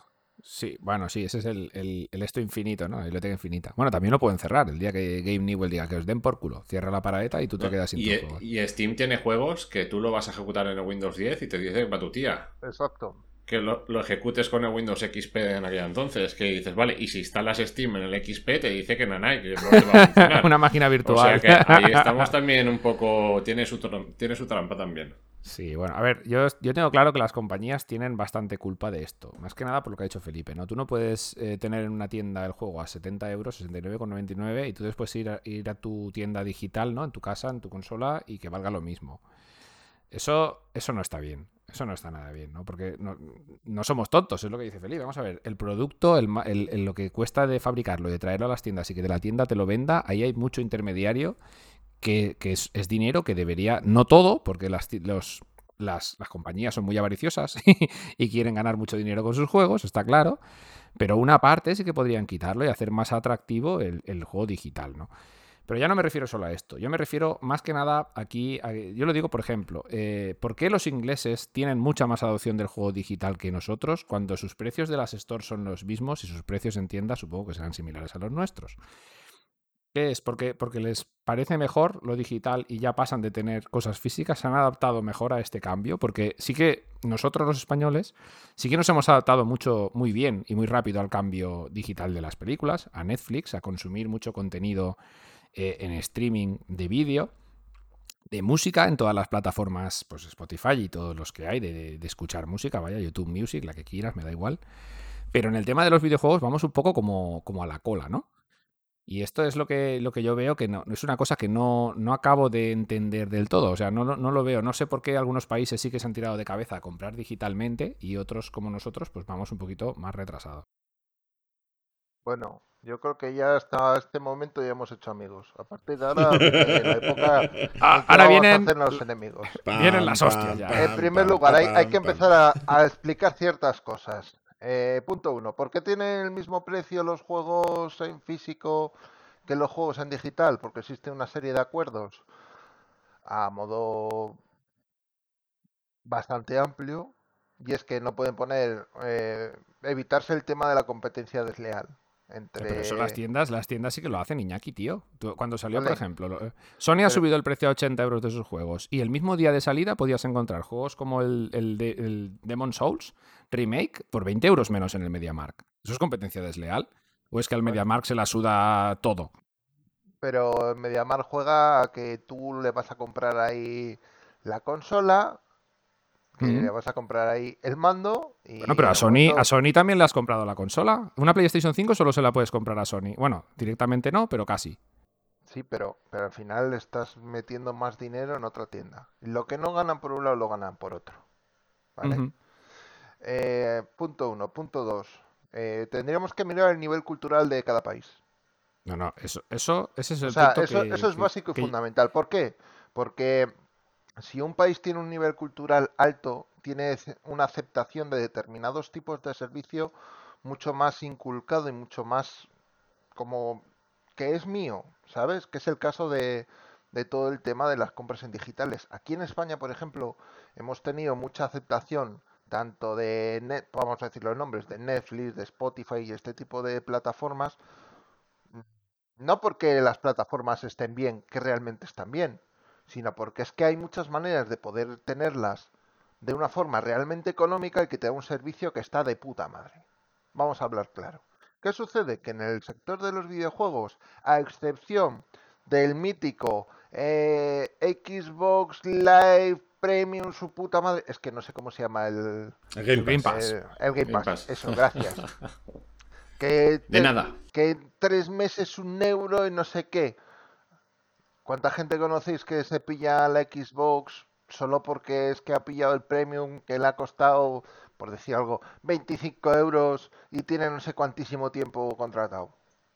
Lo que pasa que es que, punto uno, somos ratas de cojones. Nos cuesta soltar la pasta mucho. Vamos a decir las cosas como son. ¡Ey! Yo primero, ¿eh? Lo reconozco. Bueno, porque también ganamos menos pasta que los europeos. del Ahí viene, Eso- ahí viene el segundo punto. Eso también es importante, que Es un que- inglés co- es que cobre dos mil y pico euros de jornal base, ¿sabes? Y aquí el que cobra mil, pues ya se da con un canto en los dientes, pues los juegos valen 70 euros aquí Es- y valdrán 59,99 es que pretender- libras, que es lo mismo. Exactamente, es que pretenderte igualarte el poder adquisitivo tuyo, que es una puta mierda, al de una persona que igual te duplica o te triplica, eh, me vas a perdonar, pero es complicado. Es complicado no, porque soltar a ti 70 pavos te lleva un coste, pero a otra persona con mucho más poder adquisitivo que tú, soltar 70 pavos le importa mucho menos. Y es que es evidente. Entonces, el hecho de que el, el formato físico a nosotros siga tirando mucho lleva porque el tremendo desconocimiento que existe por parte de muchísima gente. ¿Cuántas veces a vosotros eh, esto os, esto os lo voy a decir, os habrá pasado hace 20 años con vuestros padres y me vais a dar la razón. ¿Cuántas veces iban vuestros padres y os compraban de vez en cuando algún juego? Iban al de la tienda, oye, ¿qué juego es, le gustan los chavales? Toma, está muy de moda este. Y te lo cogen y te lo traen. Y ellos no tienen ni puta idea de videojuegos. Y te, igual te comías un juego que estaba bien, igual te comías un mojón como... Según o sea- cómo estuviera el de la tienda ese día. ¿Me, me entiendes? O sea, al final, ¿cuántas veces vosotros conocéis a gente que la abuela, que el tío, que el sobrino ha cogido un regalito para el sobrino o para el hijo o para el ahijado o para lo que sea y ha comprado un videojuego, tío? Pues al final va donde la tienda, le compra en físico y se lo regala. ¿Tú eh, en digital se lo vas a comprar? ¿A que no? Es que es así. Vamos a ver, sí, sí, tienes razón. Eso, eso que has dicho hace 20 años, yo, yo lo he visto, por supuesto, eh, muchas veces, cuando he ido al game y en muchos otros sitios. Mi- mis padres, por, por suerte o por desgracia, nunca me han comprado un juego, siempre me los he comprado yo. con su dinero con el mío, da igual, siempre he elegido yo el juego, en eso he tenido suerte.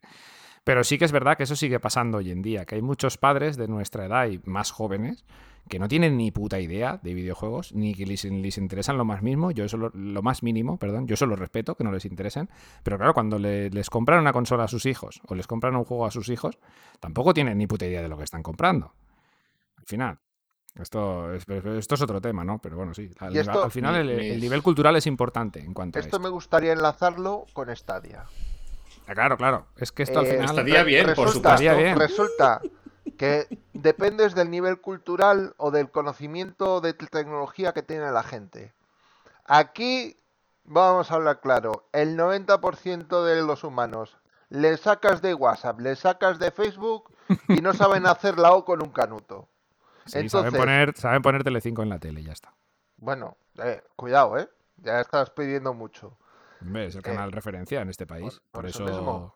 Pero es que si, si esa cantidad de personas tienen ese conocimiento de la tecnología, ¿cómo cojones vas a poder decirle a tu hijo, a tu sobrino o simplemente a ti mismo que puedes jugar a videojuegos con el móvil sin ningún tipo de problema en cualquier sitio? No lo puedes hacer porque es que eres un inepto que no sabes que eso existe. Pero no es culpa tuya. No es culpa tuya, es culpa de que nadie te ha, molestado en enseñarte que existe esta plataforma, véase publicidad, Google, hola. Eso que no está usando nunca, joder, enséñalo, que es que tienes un público potencial del 95% de la población que seguramente ni sepa que existe. No, seguro. Yo no, y tienen un. Es que eh, en este aspecto es un poco desastre por todos los lados, ¿no? Porque yo me estoy dando cuenta de que hay muchísimas ganas de que Stadia llegue a Latinoamérica. Y es fácil de entender el porqué. Porque allí las consolas valen una auténtica barbaridad. Si nos quejamos aquí del nivel de vida, pues allí en ciertos países una consola te puede costar el jornal, el jornal de una persona de un año. Porque aparte de que son más caras de lo que valen en realidad, una consola de. Vamos a poner el precio en dólares, porque ellos hablan, hablan en dólares siempre, que tienen a los Estados Unidos muy cerca. Si una Xbox vale 500 dólares, en, en Argentina puede valer 1300. 1500, depende de quién te la venda. ¿Vale? Porque la- lo- los importadores, aparte de que se sacan un dinero, pues les cuesta conseguir estas consolas. No es tan fácil hecho, como aquí. de hecho, te diré que yo tengo un amigo que está trabajando en, en un GameStop en Londres Mm. y, y me decía, dice, joder, tío, eh, tengo un compañero de curro que es brasileño. El pillar una Xbox allí, eh, el, el que llegue allí son mil dólares. Y después, y el luego que te quiera, saca, lo que te saca el beneficio, ¿sabes? Claro, Porque sí, es que sí, te meten un sobrecoste de, De impuesto aduanas, de de lujo todo. de un 100% del precio. Al oro, ¿eh? Pues imagínate las ganas que puede tener esta gente de que llegue Stadia. Yo, es que creo que cuando llegue Stadia a Latinoamérica va a pegar un boom Stadia en lo que es el mercado hispanohablante espectacular. Lo, lo único tiene que ir ligado a tener un internet decente. No lo tienen mal. Yo por lo que No, veo hay yo- mucha gente en que tiene bastante no. buena conexión. Tienen cortes y cosas raras que aquí pues ya hace muchos años que no tenemos. Cortes de luz, cortes de internet así raritos, pero tienen internet de velocidad con fibra bastante buena en muchos sitios. A ver, habrá pueblos en la montaña como los tenemos aquí. Yo sin ir muy, yo sin ir muy lejos, tengo pueblos a 20 kilómetros a la redonda que pues no sabrán ni lo que es un teléfono posiblemente. Escucha- escúchame, que yo he tenido la, la fibra el año pasado, ¿eh? Y, y yo, O sea, el año pasado y estoy al lado de poblaciones grandes que esto en verano se pone en medio millón de personas. claro, pues aquí similar, Iñaki. En mi pueblo es muy similar. Aquí ahora mismo somos unos 10.000, pero en verano podemos ser 120.000. Y no había fibra hace un año. Y la fibra que hay es de una compañía local, ojo. Bueno, de dos en realidad. Pero bueno, ese es el caso. Que, que, bueno, la cuestión al final es que, es que lo que has dicho, la verdad es que lo has dicho bastante bien, ¿no? Aquí tenemos un poder adquisitivo relativamente bajo comparado a, los, a nuestros compañeros de- de- del norte, vaya, Inglaterra, Alemania, Francia, todos estos países, que los jornales son muchísimo más altos, los precios de los juegos son los mismos. Y, y puede ser que sea un factor muy determinante para tirarse más al digital, ¿no? Porque al final, si nosotros pudiéramos conseguir los juegos digitales más baratos, por decirte, imagínate que valieran 30 euros, por decir el PVP de precio completo, posiblemente la gente compraría mucho más juegos en digital. Y la gente que compra uno, igual compraría dos, ¿no? Por, por poner una comparativa, estoy hablando porque igual un inglés tiene el doble de jornal de una persona de aquí y los juegos para él valen la mitad, relativamente hablando, en, en- en dinero, ¿no? No sé, no digo, hay muchos factores. Es el Pero- tema que, Mm. qué ventaja real tiene, yo te lo digo porque es que me, ha- sucedido hoy, como os comentaba antes, qué ventaja real Sí. tiene para mí comprarme un juego digital más caro y tengo la versión física más barata. ¿Qué me da lo digital a mí para que yo diga, coño, me merece la pena pagar esto? ¿sabes? Claro, es que Yo- esa yo comodidad te cuesta dinero. Si el problema es que esa comodidad una. te cuesta dinero. Yo, y te voy a poner un caso que me ha pasado a mí.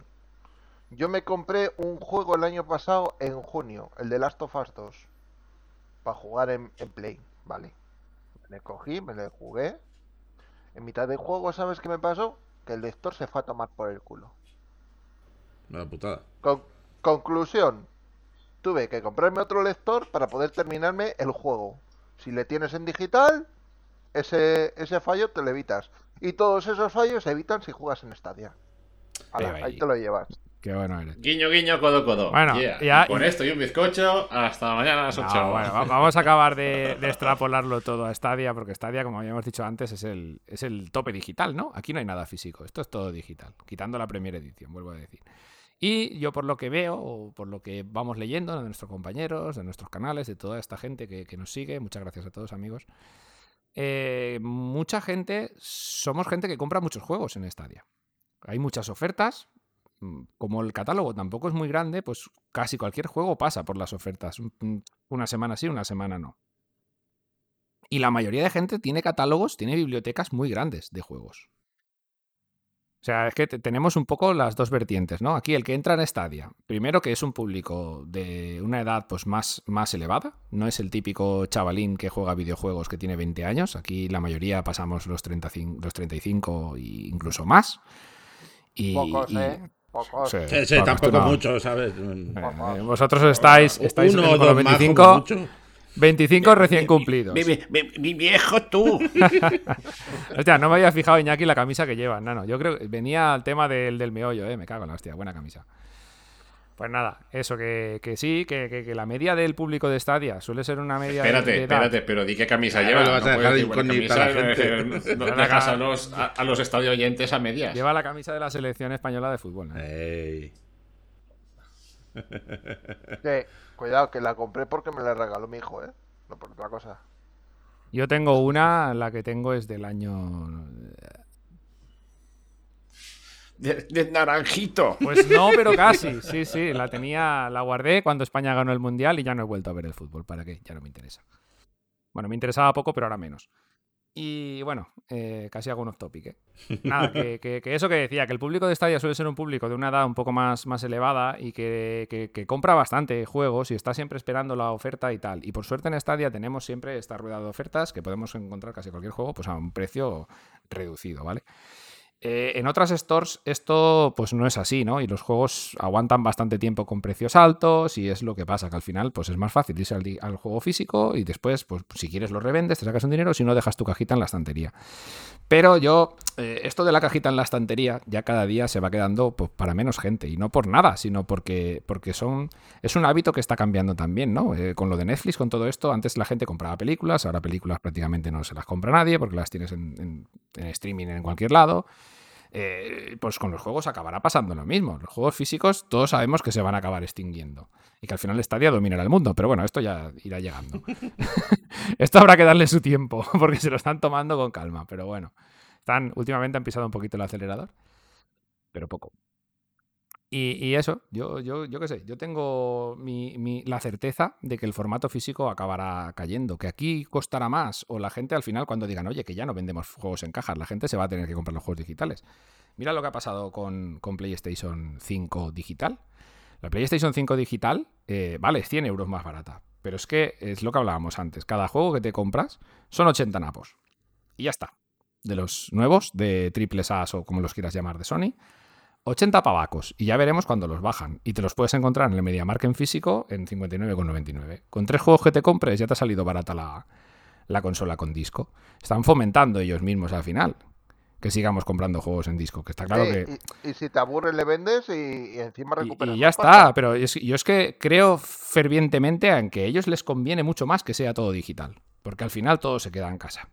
Tú le cobras tu royalty al publisher que te ha metido el juego ahí y ya está, y no hay ningún intermediario más.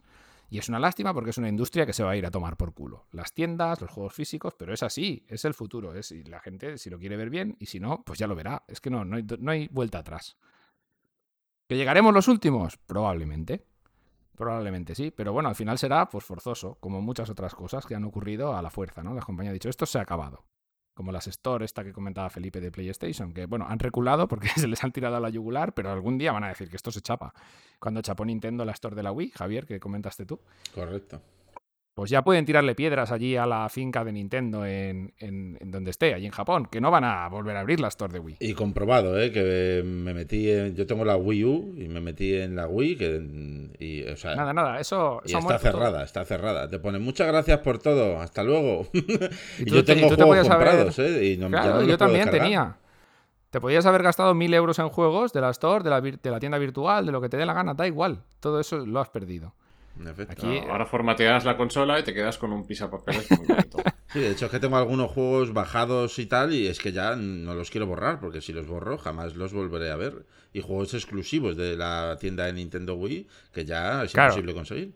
Yo, por estas razones, sí que veo que la gente pueda ser un poco, un poco reacia, ¿no? A comprarse los juegos en digital. Pero también hay que ser un poco eh, consecuentes. Eh, Tú vas a descargarte un juego de PSP. Vas a descargarte hoy en día un juego de Wii que tenías en la Store. Pues esto va a ser algo súper eh, residual, eh, en realidad.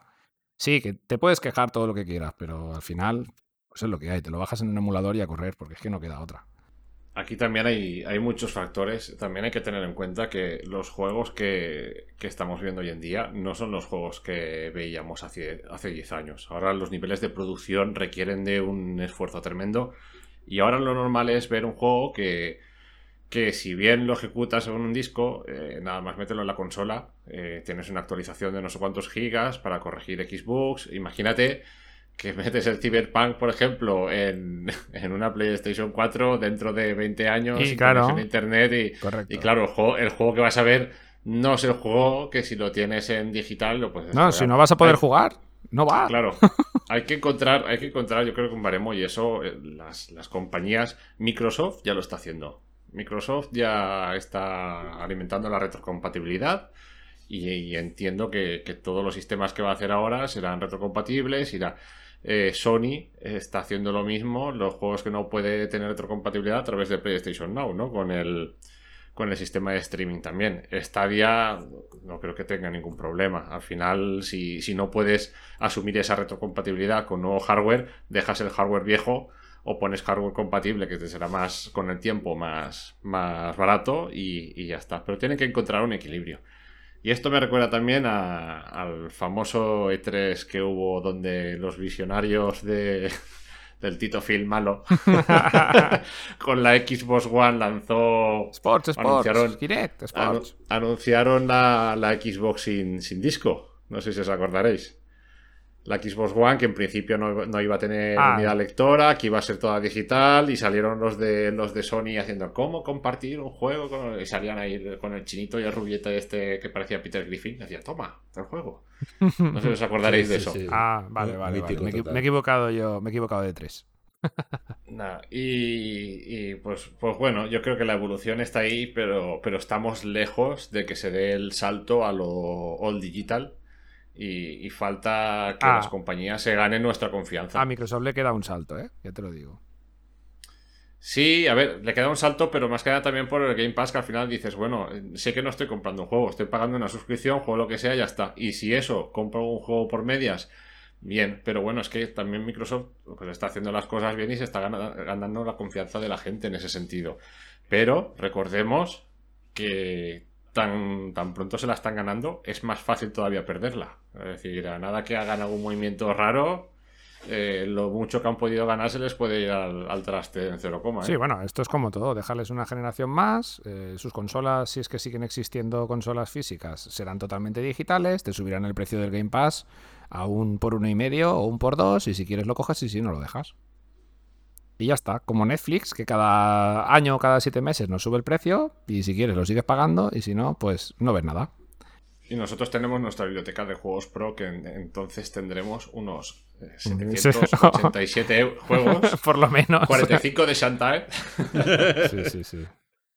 A ver, esto es como todo, no hay que descartar nada. Igual en un futuro Stadia eh, amplía las Blades a, a esto que siempre hemos hablado, la segunda generación, lo mejora todo, yo qué sé, mete más juegos en el Pro, cambia su dinámica y sube el precio, cambia el modelo de suscripción. Al final hay que adaptarse a todo lo que vaya saliendo, ¿no? Oye, o cuestión- igual, o igual desaparece Stadia y nos quedamos sin nada. Ahí estamos. Stadia está, muy mu- está muerta, está muy viva 4 o... Claro. Pues se muere ya, se muere ya por fin. Exacto, ¿vale? Pero no ha cerrado ya. No Ay, cerró ya. madre mía, acá- ¿De qué estaríamos hablando si no? Hostia, como la edición coleccionista del Winemaker te ha afectado más de lo normal, ¿eh? Simulator.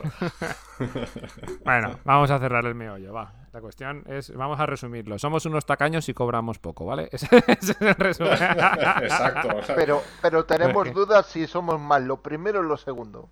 Sí, sí. Es que yo creo que es, es un círculo vicioso. Como cobras poco, eres tacaño. Y, y sigues cobrando poco y eres tacaño y eres tacaño y así toda tu vida, ¿sabes? Pero bueno. esperemos que esto cambie. No sé si será en lo de ser tacaño o en lo de cobrar más. ¿eh? Yo veo más fácil de dejar de ser tacaño que cobrar más, pero bueno, todo se andará. Bueno, vámonos para, para el buzón del estadio oyente. Va, que nos esperan ahí nuestros amigos y compañeros. El buzón del estadio oyente. Ay, vamos a hablar de lo que nos han enviado nuestros, nuestros amigos y compañeros que nos escuchan y nos leen todas las semanas. Un saludo y gracias a todos, como siempre os digo. A ver, la pregunta de la semana pasada del buzón del estadio oyente era ¿en qué nivel de dificultad sueles jugar los juegos y por qué? Una pregunta que nos hicimos a nosotros mismos y es la que solemos haceros a vosotros también. Esta semana tenemos un par de respuestas de texto y creo recordar que tres audios. Así que vamos a empezar por las respuestas de texto. Raúl Avilés, como todas las semanas, nos dice: Hola compañeros. Hola, Hombre, Raúl. Hola, Raúl. Un abrazo. Pues la verdad es que normalmente siempre juego en la dificultad que viene predefinida por el juego. ¿Ves? Raúl hace como yo. A no ser que tenga alguna referencia del juego hecha por algún amigo. Entre los que ya os incluyo. Gracias, Raúl. Nosotros también. Más, bajo que un sol. Sí, sí, sí. De subir o bajar la dificultad. Bueno, pues para el Resident que te súbetela, ¿eh? Ya te lo digo, que si no, va a ser un paseo. La verdad que me desesperan los juegos muy difíciles tipo Dark Souls, Bloodborne o Sekiro, aunque la temática y la estética me fascinan. Pero odio con todo mi ser esos juegos que llevas pasado un buen trecho y un puto Mindundi te, te da dos toques seguidos y te quita toda la vida. Bueno, esto es Dark Souls en estado puro. Haciéndote volver a empezar desde un punto de control que pasaste hace media hora. Pues nada, Dark Souls es que lo ha definido tal cual. Tengo poco tiempo, así que. Así que no me apetece el típico golpe, esquiva, esquiva, esquiva, vuelve a esquivar, golpe, golpe. Mierda, me han matado. Joder, Dark Souls, macho. A ver. no con esto digo que me mole que sea un camino de rosas, ni que plantee un pequeño reto, pero po- por eso prefiero una dificultad comedida. Bueno, al final. Todos tenemos nuestras preferencias. Un abrazo a todos y disfrutad mucho grabando el podcast. Pues en ello estamos, amigo. y nos ha dejado una imagen de Bloodborne, creo que es, eh, que sale muerto en el suelo y unos tipos ahí riéndose de su cadáver. Pues, pues sí, la verdad es que esto- estos juegos es que son, son un mundo aparte. Y es que el, el tema Bloodborne Souls y tal, ya lo dijimos, que la dificultad es que es su mecánica de juego. Entonces tampoco... Los podemos poner como ejemplo de juego difícil o de juego que te matan mucho, pero no, no, no los veo yo destacables en, en cuanto a cuando estás hablando de, de dificultad en los juegos, ¿no? Pero sí, hay, hay muchos otros juegos que no utilizan la mecánica de la dificultad y sí que hay puntos o momentos que te matan muchas veces sin sentido ninguno. Y bueno, a todos nos ha pasado, ¿no? De que estás jugando plácidamente y llevas un ritmo bueno y llegas a un boss, a un enemigo de mierda que está en una esquina y no hay manera de pasárselo, o una situación de plataformas que no está bien calculada y te caes 300.000 veces, y cuando el resto del juego era un paseo de rosas, ¿no? Como dice Raúl. Pues bueno. No sé si coincidís con él en todo esto. Sí, yo es que. Mira que me gusta. es que op- opino exactamente igual que él. Mira que me gustan a mí los Dark Souls, Bloodborne, tal, y no me ha pasado ninguno. Los he terminado abandonando todos. Y me encantan, me encantan, ¿eh? Me encanta su ambientación, es brutal. Uno, a mí es que ese rollo me, me mola muchísimo. Y al ser tan extremadamente difícil, pues mm, al final no les dedico el tiempo que quizás se merecerían.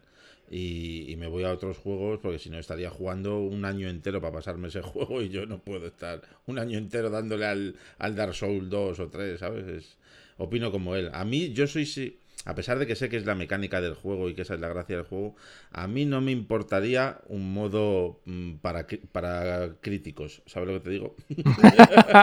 Yo me apunto a eso, me apunto, más uno. No, Y- no, no, no. A mí me pasa Eso- exactamente igual. Yo estoy con ese tipo de juegos, Eso. puedo jugar 10 minutos No. y, y nada, me matan dos o tres veces y. Eso es porque nada, se no- me- ya se me hace un mundo. No habéis llegado a asimilar lo que quieren, lo que quieren hacer los juegos con vuestra mente. A mí me pasó, es que esto a mí me ha pasado a mí. Yo, mira que he jugado a todo. En el Demon Souls, que lo jugué en su versión original de PlayStation 3, le pegué una fundida, pero de la hostia. Le pegué como 15 vueltas seguidas. 400 horas, pero en el Dark Souls, cuando salió el primer Dark Souls multiplataforma, que lo jugué en Xbox 360, a las 3 o 4 horas me era imposible continuar, lo veía infumable y lo dejé. Lo dejé y, y lo retomé en Switch hace poco tiempo. Y joder, menudo vicio, ¿sabes? Le habré metido 80 horas al Dark Souls. Ahora sí que me lo he cogido bien, bien, bien. No sé, es que estos juegos tienen también su momento. Hay veces que no. Yo sí que sé que hay tipos de jugador que no le van a entrar nunca, está claro, porque son así estos juegos. Pero hay veces también que no, por la razón que sea, no te entran bien. Por lo menos a mí me ha pasado. Bueno, vamos a continuar, va. Después tenemos un comentario de Neus Sánchez, el primer comentario que tenemos de una mujer. Hola Neus, dice, hola. Me estreno las respuestas, pero porque hasta ahora no había podido. Por regla general, siempre empiezo los juegos en modo normal, ya que imagino que los desarrolladores y directores, excepto Kojima, han concebido el juego para jugarlo en ese modo. Pero tengo que confesar que cuando puedo, en algunos casos lo cambio a fácil. El último ejemplo sería Resident Evil 7. Así que en mi caso siempre normal y si se pone feo, fácil. Una vez pasado, si lo rejuego, ya paso de normal a difícil. Mi reto es jugar a algún título en muy difícil. Gran trabajo, chicos. Pues muchas gracias, Neus. Muchas gracias, Neus. Pues sí.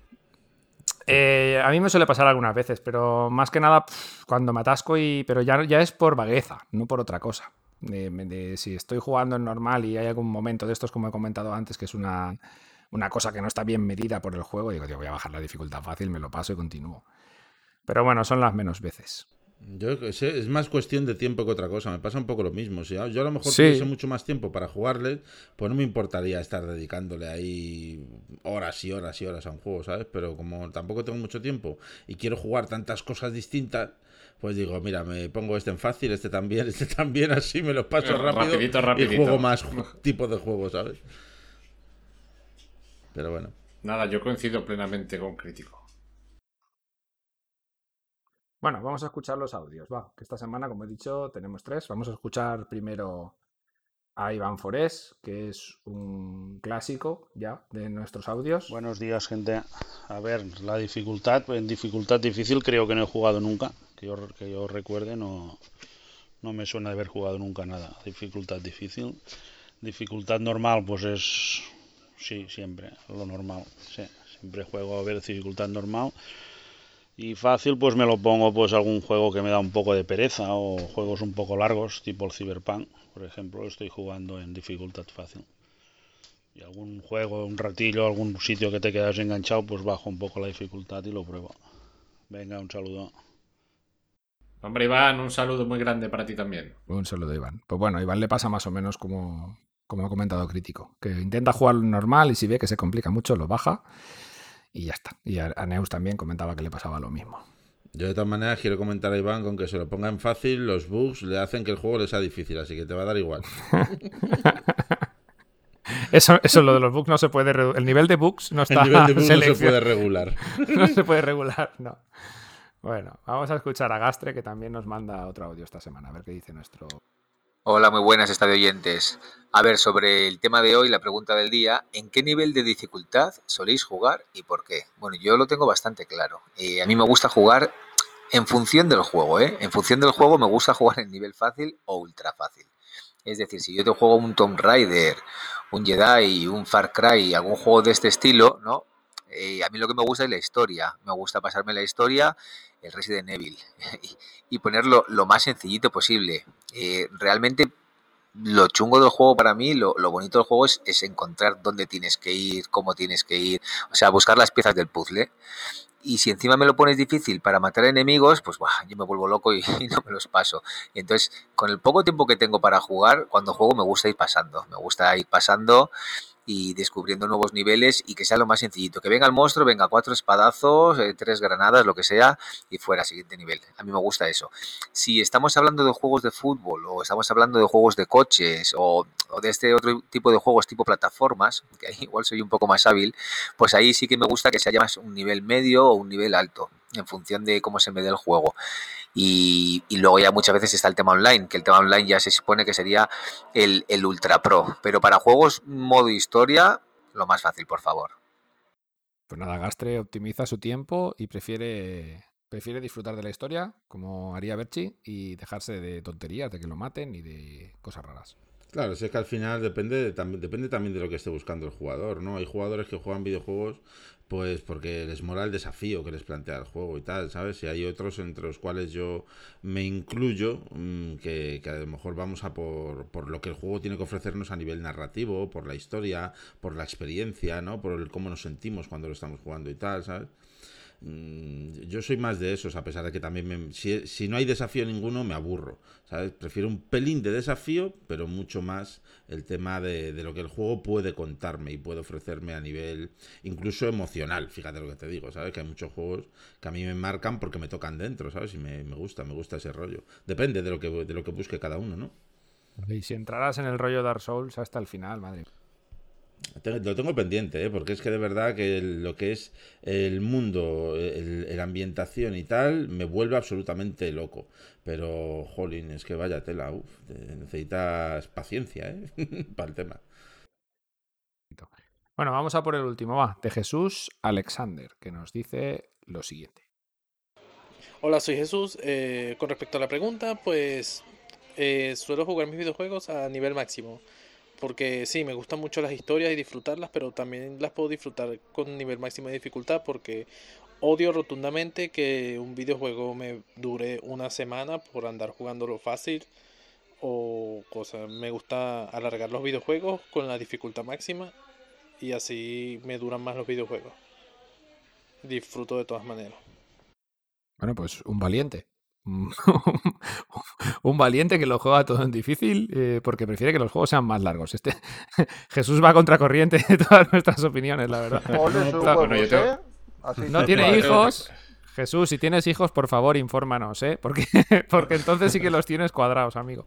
No, pero fíjate. Yo tengo que romper una lanza a su favor, porque yo no, lo suelo jugar todo normal, fácil y tal. Pero si hay un juego eh, de alguna franquicia que me guste mucho, que sé que de normal me va a gustar y que, que estoy esperando lanzamiento, eh, intento prolongar lo máximo posible mi paso por ese juego con los niveles de dificultad más elevados son pocos los juegos con los que hago esto, pero, pero alguno hay por ahí que, espero su entrega anual y me lo pongo al máximo para, poderlo disfrutar lo máximo posible. Ah, pero fíjate lo que hablábamos antes. Por ejemplo, a Jesús, pues prefiere que el juego le dure mucho tiempo y para eso, pues no le importa, pues invertir toda esa cantidad de horas y tal, pues en, un nivel de dificultad muy elevado. Al final depende un poquito de, de cada uno, ¿no? Claro, al final también los niveles más elevados, eh, cuando los completas, ¿no? Te dan la sensación de satisfacción también es distinta, de no avanzar y me mato a este boom, pasa, yo qué sé, Resident Evil, pasan dos zombies, te dan dos tiros, avanzas un nivel más, más alto, ¿no? Que bueno, que al final. Dark Souls. Dark Souls. bueno, que al final es lo que hablábamos, ¿no? De, de, que el nivel de dificultad más alto, a lo mejor son dos balas más, ¿no? Para, para matarlo.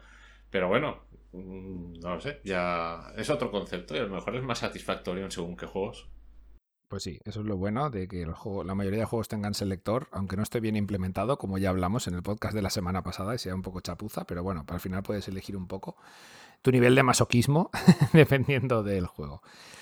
Bueno, vamos a dejar la pregunta de esta semana. La pregunta de esta semana, pues, va a ser la que hemos hecho básicamente en el meollo, ¿no? ¿Por qué creéis que somos tan poco early adopters y que nos cuesta tanto meternos en, lo digital y abandonar el formato físico a, los españoles? Bueno, y si sois de fuera de España, por supuesto, podéis mandarnos vuestras respuestas y, comentarnos qué, qué idiosincrasia tenéis en vuestro país con este asunto. Y pueden ponernos verdes si quieren también. Hombre, eso... Pero qué, pero qué manía tenéis en este podcast por las cosas verdes hoy. Sí, hoy está la cosa verde verde. Pues bueno, la respuesta, como siempre, la enviáis a estadiahoyradio.gmail.com, estadiahoyradio.googlemail.com, ya sea de texto o de audio, por favor no os paséis mucho de los 30 segundos. Y otra vez quiero agradecer a todos los compañeros que han contribuido a la campaña Buy Me a Coffee. Gracias a ellos vamos a hacer muchas cosas más en la web y vamos a, pues eso, a, tener cositas interesantes en exclusiva para ellos, ¿vale? Podéis contribuir por muy poquito a que todo esto siga en marcha y a que sigamos adelante con nuestro proyecto y con todo lo que tenemos preparado para vosotros. Pasaros por la web y allí mismo lo tenéis. Pues bueno, esta semana no, vamos a meter ni off topic ni a qué estamos jugando, porque básicamente la que estamos jugando han sido los análisis. Y Iñaki nos ha comentado antes que estaba jugando al Resident y al Train, Train 4, que es el juegazo del Pro de este mes. Y que no lo quiera ver, que lo juegue y lo entenderá. y nada, chicos, vamos a ir ya pues cerrando este podcast dominguero que tenemos aquí, pues nada, todas las semanitas. Felipe, ¿Cómo, vas de calores por ahí por tu zona? Que no me has dicho nada. Pues mucho calor, la verdad que sí, ya viene, ya viene bueno el calorcillo y, nada, yo creo que ya en dos o tres podcasts del próximo año en la piscina. no sé cómo lo verás. Ya te veo con el Daikiri ahí tirado en la tumbona. pues sí. pues bueno, nos vamos escuchando y vamos hablando, que mucha, Muy bien, señor. mucha trayita tenemos entre manos. Muchas cosas, sí. Ya os iremos informando a todos los estadio oyentes, pero traemos muchas novedades. Estamos. Algunas tardarán un poquito más, algunas tardarán un poquito menos, pero estamos ahora con muchas cosas entre manos para traeros, eh, pues bueno, novedades y más cosillas interesantes que iréis descubriendo estos días. Pues sí, no paramos de crecer en ideas. Que ideas no nos faltan, ¿eh? Gastre, Exacto. Gastre, un saludo, ¿eh? bueno, Javier, nos vemos y nos escuchamos durante la semana. En efecto, a ver qué traemos esta semana en el canal de YouTube. Seguramente eh, un vídeo que suele ser muy interesante y que le gusta mucho a la gente por lo, el feedback que nos habéis dado. Así que estad atentos al canal. Pues sí, poco a poco vamos a ir metiéndole contenido guay, guay, guay al canal de puta madre y para que os vayáis informando y estéis al tanto de las cositas más importantes que ocurren en el Stadiaverso. Y bueno, Iñaki, Bueno, me despido de ti también. Yo, como te veo manga corta, digo yo que también hará calorcita por ahí. Pues 15 grados o por ahí. Pues Hostia, bueno, es- estás esto es- un chico del norte, joder. Que Es- eso notar en aquí, algo. aquí en mi zona 15 grados es en Siberia, ¿sabes? El puto invierno. Te ves los caminantes blancos van por la calle con 15 grados. Bueno, yo tampoco, yo tampoco soy un ejemplo o el mejor ejemplo, porque en invierno, invierno voy en camiseta. En verano, verano voy en camiseta, o sea, Vale, constante, tienes un estándar. Sí, sí, sí. Pues nada, Iñaki, nos escuchamos y nos vemos por ahí. A ver si la semana que viene estás por aquí también. Espero que sí. Y bueno, chicos y chicas, hasta aquí este episodio de Stadia Radio. Yo soy Víctor Bosch y me despido de todos vosotros. Hasta luego. Mind Simulator.